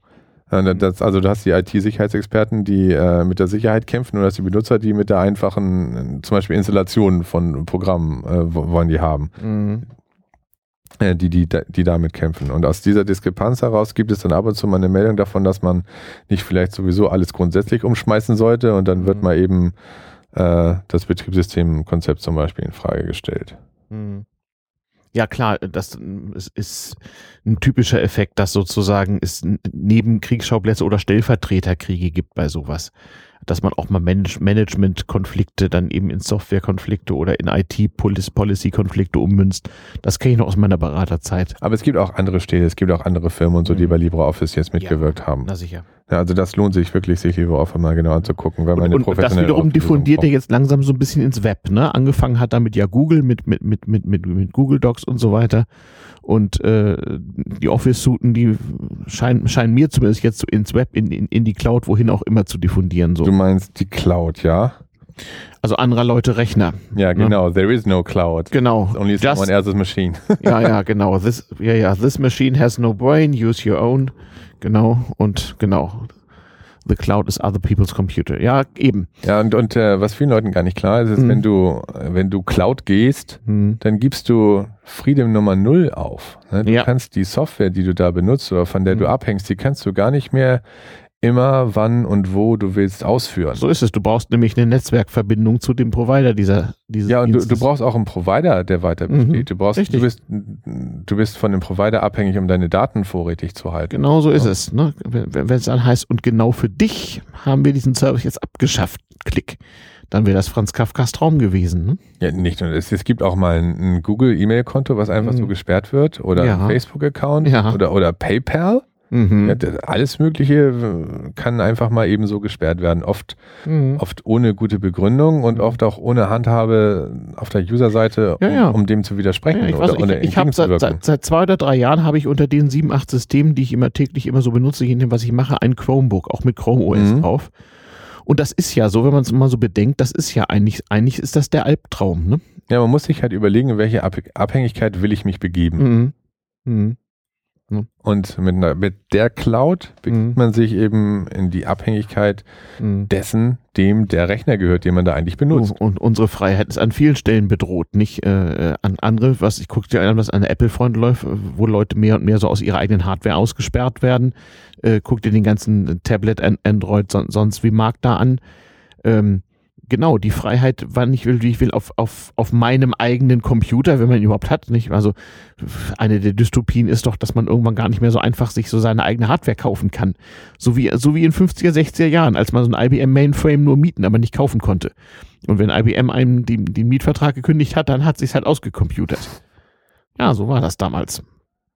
Also solche, solche Versuche gibt es immer mal wieder und man muss sich darüber klar sein, ja, liebe Kinder, es es ist nicht selbstverständlich und es ist ein hohes Gut, dass man seinen eigenen Computer besitzt und auf diesem Computer Dinge tun kann, wann und wie immer man will. Das war lange Zeit nicht so. Also als ich meinen ersten eigenen Computer hatte, Sinclair ZX81, da haben mich noch, haben noch Leute geglaubt, ich wollte sie verarschen, wenn ich jetzt glaube, ich hätte einen Computer zu Hause. Und, und dachten, Wunder, was für Schränke ich denn da in meinem Zimmer hätte. Naja, verrückt das ist, ist eben so. Das ist so eine verdammt kurze Zeit. Ich kann mich gut erinnern, das ist gerade mal 35 Jahre her, verdammt. Der Trend geht jetzt auch wieder dahin, uns sogar aus unseren eigenen Computern auszusperren. Ja, ne? ja, ja, Apple, ne? Denn auch, auch Microsoft. Jetzt mhm. mit den neuen BIOS-Bestrebungen sollst mhm. du ja auf einem neu gekauften Computer nur noch Software ausführen mhm. dürfen, die mhm. die signiert haben. Genau, das heißt dann auch irgendwie, was ist Safe Computing oder irgendwie Secure Computing? Ja, so. TPM dann wieder, ne? Ja, ich weiß, es gibt einen bestimmten Begriff dafür. Also gruselig, ne? Also, dass man auf, genau, dass man nicht mehr jede Software auf seinem Rechner installieren kann, ja. Ja, dann kannst du auch vergessen, dass du dich mal hinsetzt und im mhm. April dein Betriebssystem selber vom Scratch schreibst. Das mhm. soll einfach nicht mehr möglich sein. Genau, also Linux Torvalds hätte dann einfach mal verdammte Pech gehabt. Ja, genau. Mhm. Genau. Das gab es ja lange Zeit, ne? So die, die Feinde der offenen Software, die haben das ja als bösen Betriebsunfall angesehen, weil sie ihre kommerziellen Fälle schwimmen sahen. Ach, du meinst Microsoft, wie sie am Anfang meinten, das sei alles evil und so. Ne? Ja, na, davor haben sie erstmal nicht ernst genommen und dann war es irgendwie evil und naja, später war es vielleicht doch ganz nützlich. Ja. Meinst, first they ignore you, then they laugh at you, genau. and then you win. Genau. Ja. Ich habe Ende der 90er so eine Linux-T-Shirts, mit denen wir mhm. rumgelaufen sind. Da stand das drauf? Ja. mit, mit einem Pinguin drauf? Ich, das weiß ich gar nicht. Apropos Pinguine, erklär mal kurz, wo der Pinguin herkommt. Nur, weil, nur für den Fall, dass so Hörer sich jetzt endlich mal ihr erstes Linux installieren, sich fragen, was dieser blöde Vogel überall soll. Naja, also dieses, äh, dieser, dieser Linux-Kernel, ähm, der lief dann auch irgendwann auf ähm, auf, auf Hardware, die mehrere Prozessoren hatte. Mhm. Und ich glaube ja, dass sie nur deswegen überlegt haben, wir brauchen ein Logo, dann kann man nämlich pro Prozessor mal so einen Pinguin anzeigen. Also wenn du die heutzutage die Bootvorgang, also nicht, nicht heutzutage, ich glaube, es ist, äh, ich weiß gar nicht, ob es heute noch bei allen läuft, aber mhm. bei, bei vielen ähm, Kernel-Versionen ist es so, dass ähm, am Anfang des Bootprozesses mhm. so viele Tux-Pinguine angezeigt werden, wie es Kerne gibt. Mhm. Ne? Also zum Beispiel in einer Vierkernmaschine mhm. hast du dann vier Pinguine nebeneinander. Mhm. Und warum Pinguinen und äh, warum, warum Tux und wie heißt der so? Also, die brauchten wohl ein Maskottchen, so 96 war ja, das. Genau. Ja.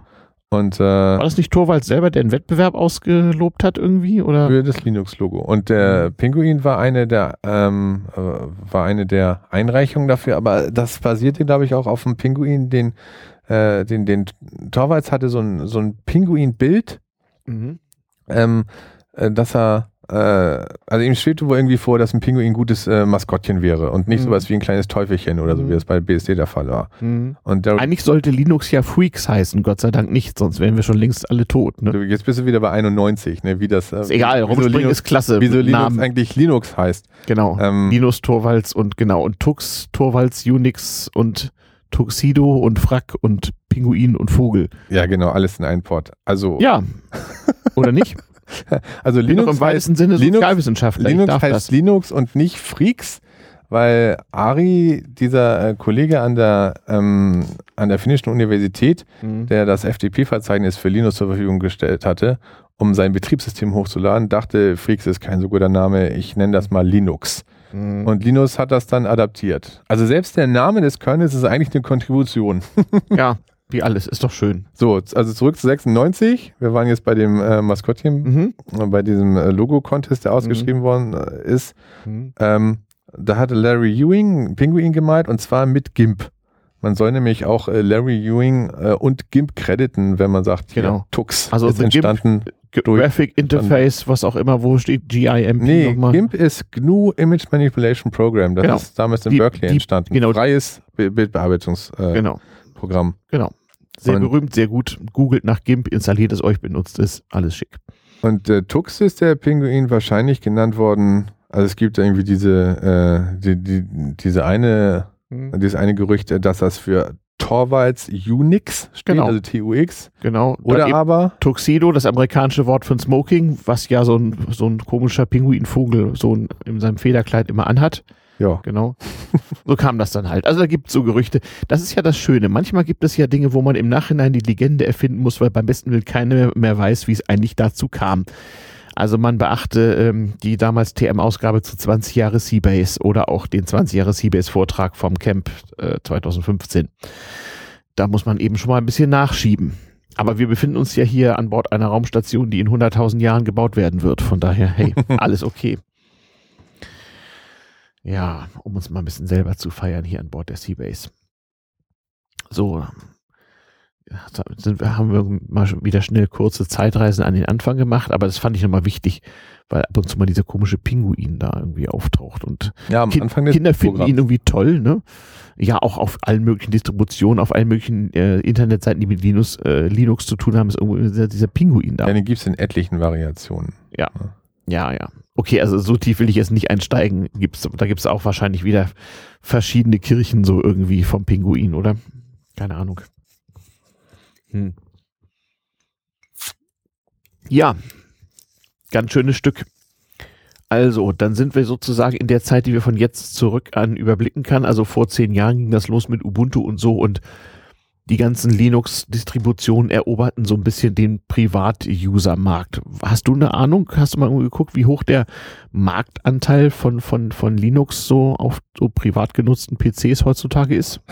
Das ist, das ist quasi nicht zu beziffern. Ja, das, natürlich nicht. Und das liegt daran, äh, dass man es halt frei runterladen kann und mhm. du kannst ja sogar Dual-Installation äh, auf deinem PC ja, haben, Windows und Linux. Aber Windows musst du kaufen, deshalb mhm. kann Microsoft das zählen. Das kann man bei Linux eben nicht.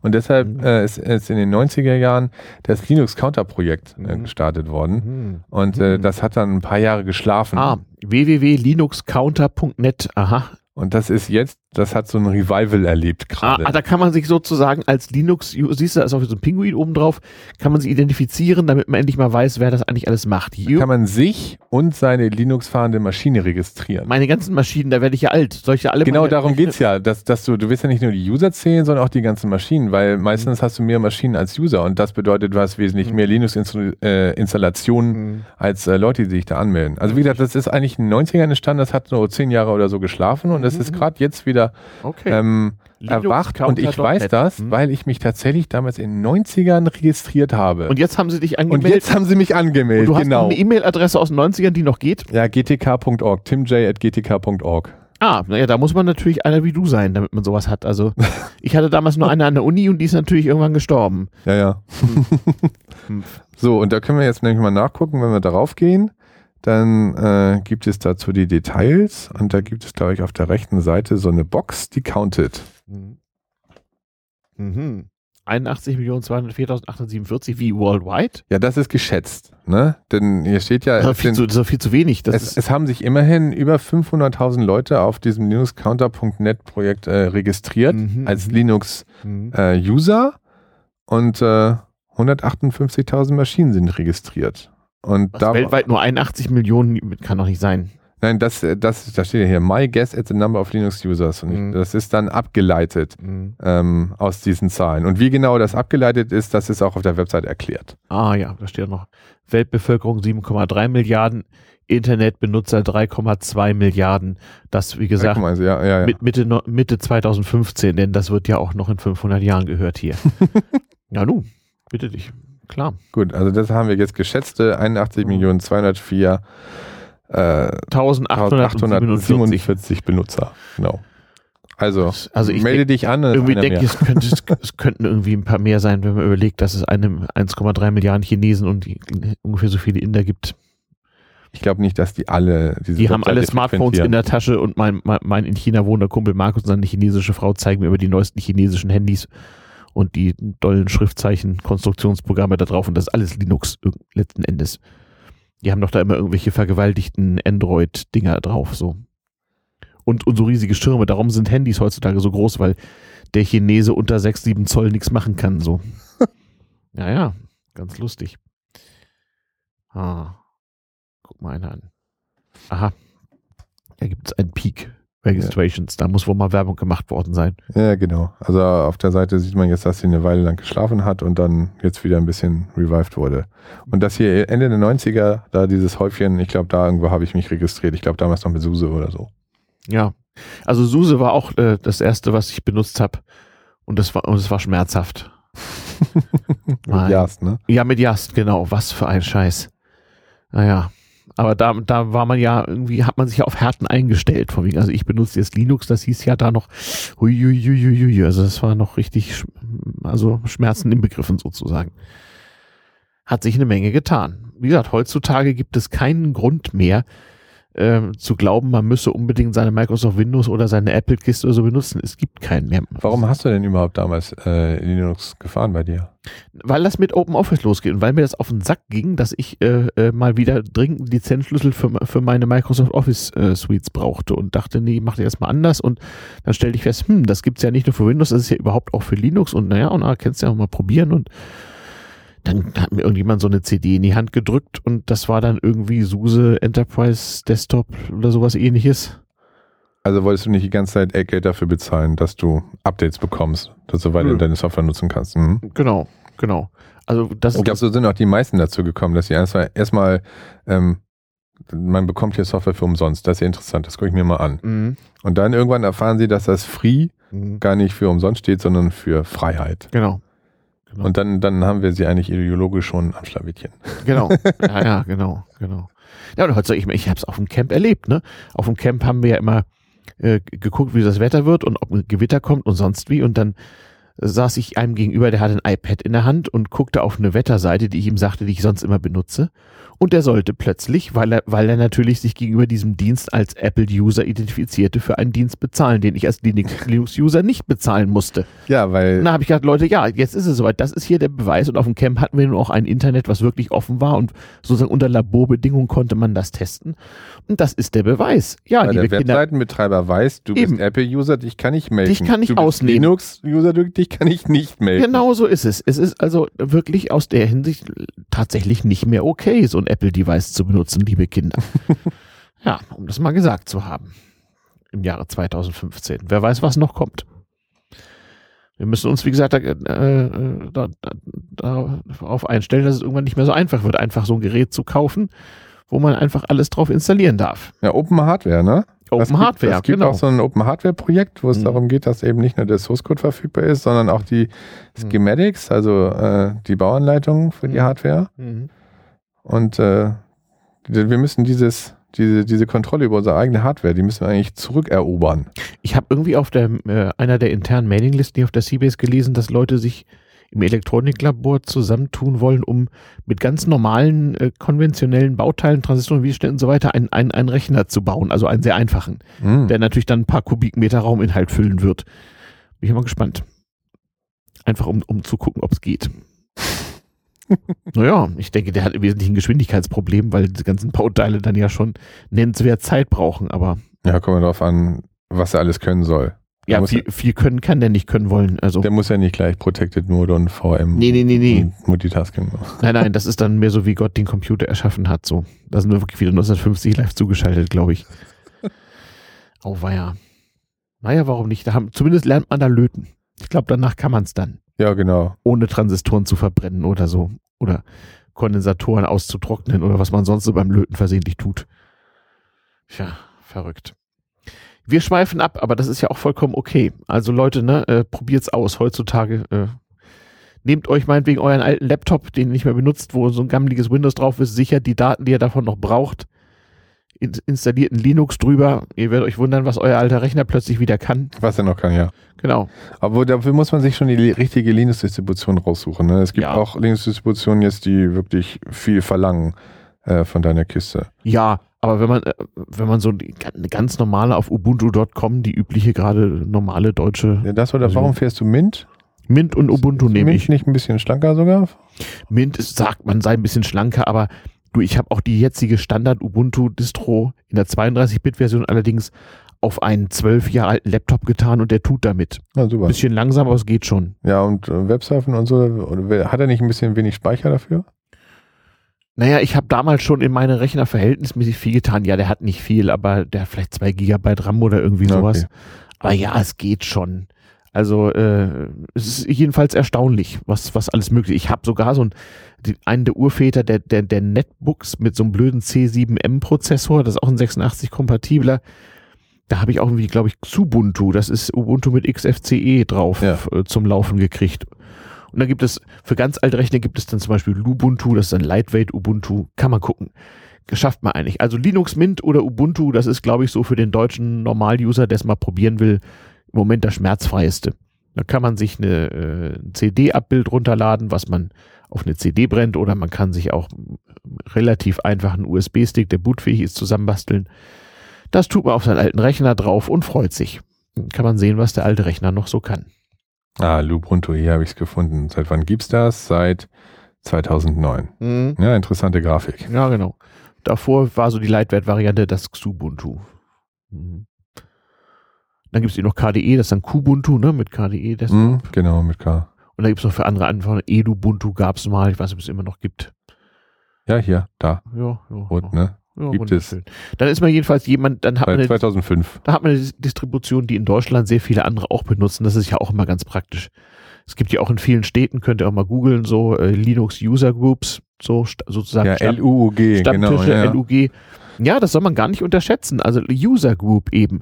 Äh, die eigentlich schon drauf gepolt sind, jemandem, der nun wirklich nicht viel davon versteht, ein bisschen zu helfen, was man so alles machen kann. Die helfen auch bei der Installation. Ja, natürlich. Sogar das eben, genau. Wenn man also besonders exotische Hardware hat, wo das vielleicht nicht so richtig geht oder vieles dann nicht funktioniert oder, oder was weiß ich, wie das früher öfter mal üblich war, so was ich, ja, mein Wi-Fi geht dann nicht oder was auch immer. Da gibt es dann Abhilfe. Und wenn man das ein paar Mal gemacht hat, dann kann man sich bei sowas auch helfen. Also so tragisch ist das alles nicht. Dann ist auch so diese ganze Geschichte, also Antivirensoftware und sowas hat sich dann auch erledigt, ist halt ein anderes Konzept dabei. Ähm, ja, und ähm, man bezahlt eben keine Lizenzen mehr für seine Software. Warum auch? Das machen ja viele nette Leute um einen rum. Ja, man hat Lizenzen, die einem die Freiheiten der Weiterverbreitung und des Ausführungs und des Studierens so ist sichern. Trotzdem kann man natürlich den Entwicklern seines, seines Vertrauens auf allen möglichen Kanälen, so wie uns Podcastern auch Flatterklicks und ähnliches äh, zugutekommen lassen damit sie auch mal was davon haben, denn, ne? Oder zu einer Konferenz kommen, Bier ausgeben. Genau, ja, genau. Wie heißt die Lizenz nochmal, wo man dem, wenn man den Menschen trifft, der die Software gemacht hat, soll man ihm Bier kaufen? Beerware. Ah, Beerware, sehr gut, ja. Finde ich auch ein gutes Konzept irgendwie. Alkohol und Software ist sowieso ein völlig unterschätztes Thema. Oder Drogen und Software hat man doch jetzt auf dem Camp, glaube ich, auch irgendeinen Talk zu, ne? War es nicht so? Drogen und Software? Ich weiß nicht mehr. Ja, wir trinken hier bloß Clubmate, nee, Floramate, immerhin das. Meine Übersicht endet im Jahr 2005. Mhm. Ist seitdem nichts passiert? Nee, ich glaube, wir hatten gesagt, wir werden mal so die Historie abhaken. Genau, äh, genau. Ab 2005 ist sozusagen moderne Zeiten und die Historie die endet für uns da mal irgendwie. Genau, dann könnte man mal in zehn Jahren einen Podcast dazu machen, wie denn die mhm. Android, Mobil OS etc. Historie von Linux verlaufen ist. Ja, sehr interessant, in der Tat. Das würde ich auch gerne mal wissen, wie das in zehn Jahren wohl mit Mobiltelefonen ist und mit Tablets und sonst was. Wenn wir alle auf unseren Linux-UFOs durch die Gegend fliegen. Hm, wenn mal, wenn mal. Keine Ahnung, wenn wir unseren Linux-Herzschrittmacher patchen oder so. Hm. Ja, das ist auch noch so eine Sache, ne? Mhm. Autos. Äh, Autos, medizinische Geräte, äh, alles Mögliche. Autos mit Software um uns herum, Herzschrittmacher mit mhm. Software mhm. in uns drin. Da möchte man doch gerne wissen, was drin steckt, oder? Ja. Also wenn ich einen Herzschrittmacher habe, dann aber bitte nur mit äh, offener Software und nicht mit ja, irgendwas. Mit, mit, Software, die ich reviewen kann ja. und einer Entwickler-Community, äh, die, in die ich Vertrauen haben kann. Wir haben hier an Bord der Seabase auch so ein, so ein Cyborg-Meeting, wo Leute mit irgendwelchen technischen äh, Erweiterungen ihres Körpers sich treffen. Sei es Leute mit Insulinpumpen oder mit irgendwelchen Hörimplantaten. Ja, die modernen Prothesen, die brauchen auch alles Software, ne? Ja, ja. Und man stelle sich das vor, ne? Deine Lizenz ist abgelaufen und deswegen schalte ich jetzt deine Beinprothese ab. Klapp. Das ist nicht nur schlechte Science Fiction, das geht dann halt. Ja, das hm. gab es schon bei irgendwelchen Sportsevents in den USA, wo die dann das gesamte Event um eine Stunde verzögern mussten, weil, weil irgend so ein wichtiger Rechner, ich glaube, der hat die, die Displayanzeigen oder so gefahren, der Meinung war, er muss jetzt erstmal eine Stunde lang ein Update fahren. Mhm. Und niemand großartig. kann ihn daran hindern. Na, großartig. Super, ja. naja, oder wie die Autos, die jetzt von den Hackern irgendwie äh, bei voller Fahrt gestoppt werden, weil. Also bei den Linux-Systemen kann man allgemein sagen, wann es gab, up, up, updaten soll. Mhm. Das hat nicht so eine Zwangsupdates nach dem Reboot, wie das bei Nö, Windows das, auch das der Fall ist. recht freundlich nach. Willst du jetzt, willst du später? Oder manchmal so Knock Knock, du solltest übrigens, hier gibt es Security Updates. Jetzt aber wirklich mal, ja, genau. Also das ist alles sehr, sehr freundlich gemacht. Es funktioniert wirklich anders als bei Apple oder bei Microsoft. Also wenn man so neu damit ist, muss man sich so dran gewöhnen. Aber es ist also ziemlich, ziemlich schmerzfrei und äh, ziemlich selbsterklärend auch irgendwie. Ähm, das übrigens so als Tipp so zur Sicherheit, nicht als, als äh, nicht weiter geübter neuer Linux-User. Man nimmt bitte die Pakete nur aus den voreingestellten Quellen und nirgendwo anders her. Dann hat man schon mal ein wesentliches Sicherheitsproblem gelöst. Ohnehin ist so ein Linux-System, wie es heutzutage so aus der Packung kommt, äh, standardmäßig sehr viel sicherer eingestellt als vieles andere, was so gerade vertrieben wird. Also wer so ein bisschen gerne seine Daten für sich behalten möchte, ist da auch immer im Zweifel besser aufgehoben. Darf man, glaube ich, behaupten, auch jetzt noch, ja, oder? Gibt es, glaube ich, sogar spezielle Distributionen auch für, ne? Ja, natürlich, okay, natürlich, äh, Paranoia ohne Ende. Ich weiß nicht, gibt es irgendwie Paranoia OS? Nein, aber könnte man so nennen. Es gibt, wie heißt das? Tails. Genau, das ist doch sowas für Leute, so was, was angeblich Edward Snowden benutzt. So.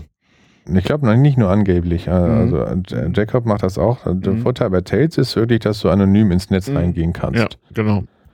Genau. Also und Tails ist eine größtenteils anonym bleiben. Ist dabei. eine Distribution, die, die sozusagen ähnlich wie eine Knoppix CD live vom, von einem USB-Stick oder so läuft. Ja, oder jetzt, genau, CD oder USB-Stick kannst du einen genau. beliebigen genau. Rechner gehen, der irgendwie am Internet dranhängt, einfach genau. mal deinen Tails starten und da kannst dann Dinge tun.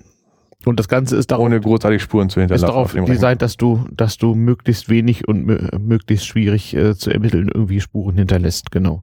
Und man dir vor allem anhand des USB-Sticks oder irgendwelcher Protokolldateien auf dem Rechner nicht nachweisen kann, dass gerade du da irgendwas gemacht hast. Ja, und das ist ganz sinnvoll, weil man einfach nur ins Netz gehen möchte, ohne die ganze Zeit belauscht äh, und abgeschnüffelt oder, geschnorchelt zu werden. Ja, genau sowas. Wenn man vielleicht mal den, den zweiten Google-Account benutzen will, von dem Google nicht wissen soll, dass er mit dem ersten was zu tun hat oder Kann was ja auch mal immer. sein, dass man nach Rucksack googelt und Mhm. nach Topf und Genau. nach Nägeln, ohne dass gleich das FBI vom Haus stehen soll.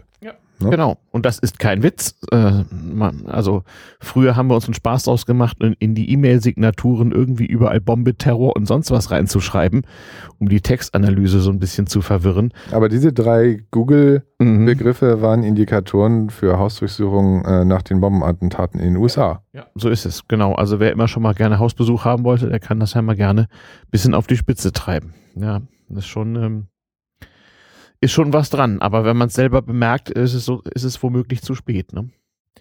Nach dem Motto, äh, wie, wie war das in, in, den, in den 30er Jahren? Äh, als, als sie die Kommunisten abholen, habe ich nicht protestiert, denn ich war ja kein Kommunist. Und dann werden so alle politischen und sozialen und sonstigen Randgruppen durchdekliniert. Dasselbe gab es übrigens auch nochmal aus, aus den 50er Jahren aus der DDR. Da hat sich das ja sozusagen wiederholt.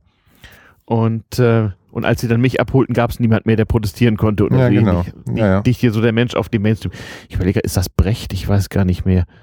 Also das ist entweder aus der Nazi-Zeit oder aus der frühen DDR das Ding. Na, also auf egal. jeden Fall aus der Nazi-Zeit, das Ja. weiß ich. Also auf jeden Fall so Weil eine. die Juden kamen auch darin vor. Ja, mit Die haben die Sicherheit. Katholiken geholt und Ja, ja, ja, ja, Juden genau. geholt und so. Und als sie mich holten, war keiner mehr da, der hätte Ja. passieren können. Ja, genau so. Und ähm, bisschen so ein Effekt ist das. Also man schützt so, das ist so ähnlich wie mit Impfung. Man, man schützt eben auch sich und seine Umwelt, seine Freunde, äh, äh, in, indem man sich eben sicherheits- und datenschutzbewusst verhält. Und auch dazu leistet freie Software einen ganz großen Beitrag. Also es ist aus kommerzieller Sicht für den Privatuser interessant. Es ist aus politischer Sicht interessant, wenn man se seine persönliche Freiheit liebt. Ja, und Verschlüsselung äh, leistet seinen Beitrag. Also Richtig. wenn man kann, verschlüsseln. Wenn man kann, eine HTTPS-Verbindung benutzen statt einer. HTTP-Verbindung. Und auch da ist Linux einfach freundlicher. Also die Voreinstellungen sind so gemacht, dass auch jemand, der nicht viel davon versteht, der bisher seit 20 Jahren immer schön seine, seine äh, gerade aktuelle äh, Windows-Kiste benutzt, dass auch der relativ einfach ähm, sowas benutzen kann und vor, voreinstellen kann. Verschlüsselte E-Mails schicken kann und so weiter und so fort. Das ist einfach leichter und das hat schon seinen Grund, warum das unter Linux leicht ist und unter anderen Betriebssystemen eben nicht so leicht. Aber Was heißt nicht so leicht? Bei Microsoft hast du ja jetzt das Feature, Mhm. ähm, dass äh, Microsoft ganz genau beschreibt, was sie alles mit deinen Daten machen können, Mhm. dürfen und wollen. Mhm. Und äh, das geht so weit, dass du Daten auf deinem Rechner zu Hause abspeicherst und Microsoft sich äh, unter un gewissen Umständen das Recht nimmt, Heimlich eine Kopie zu ziehen, ja. Ja, oder überhaupt eine Kopie zu ziehen. Mhm. Die nennen das dann Backup, aber Mhm. die haben auch den Schlüssel zu dem Backup Mhm. und äh, dass sie, soweit notwendig ist, darauf Mhm. zugreifen können. Mhm. Ich meine, auf alle Daten. Das, früher Mhm. war das so, dass ich Daten hochgeladen habe zu meinem Cloud- oder Internetprovider und da wusste ich dann, ich habe die Daten bei jemand anders auf dem Server liegen und der kann da unter Umständen drauf gucken. Aber jetzt ist es so, dass ich die Daten auf meinem Rechner lokal habe und die werden automatisch hochgeladen und da kann dann automatisch eine Firma, wenn sie denkt, es müsste sein, zum Beispiel, weil sie unter die US US äh, Mhm. ähm, unter das US-Gerichtssystem fällt, Mhm. äh, Jurisdiktion fällt, so, das war das Wort. Mhm. Ähm, und äh, es auf der US-Seite ein Einsichtbegehren von dem Gericht gibt und deshalb wollen sie zum Beispiel dann, können sie auf deine Daten zugreifen. Mhm. Und- ja.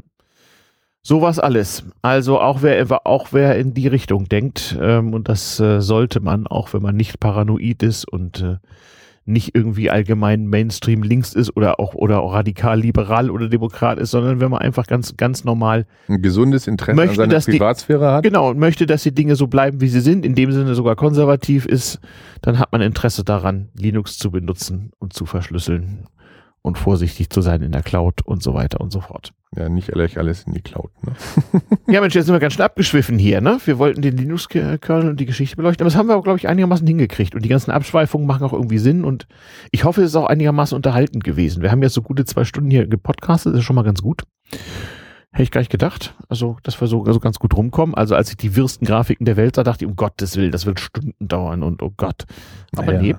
nee, Wir haben ja jetzt nicht diese BSD-Grafik abgehandelt. nein, das machen wir auch nicht.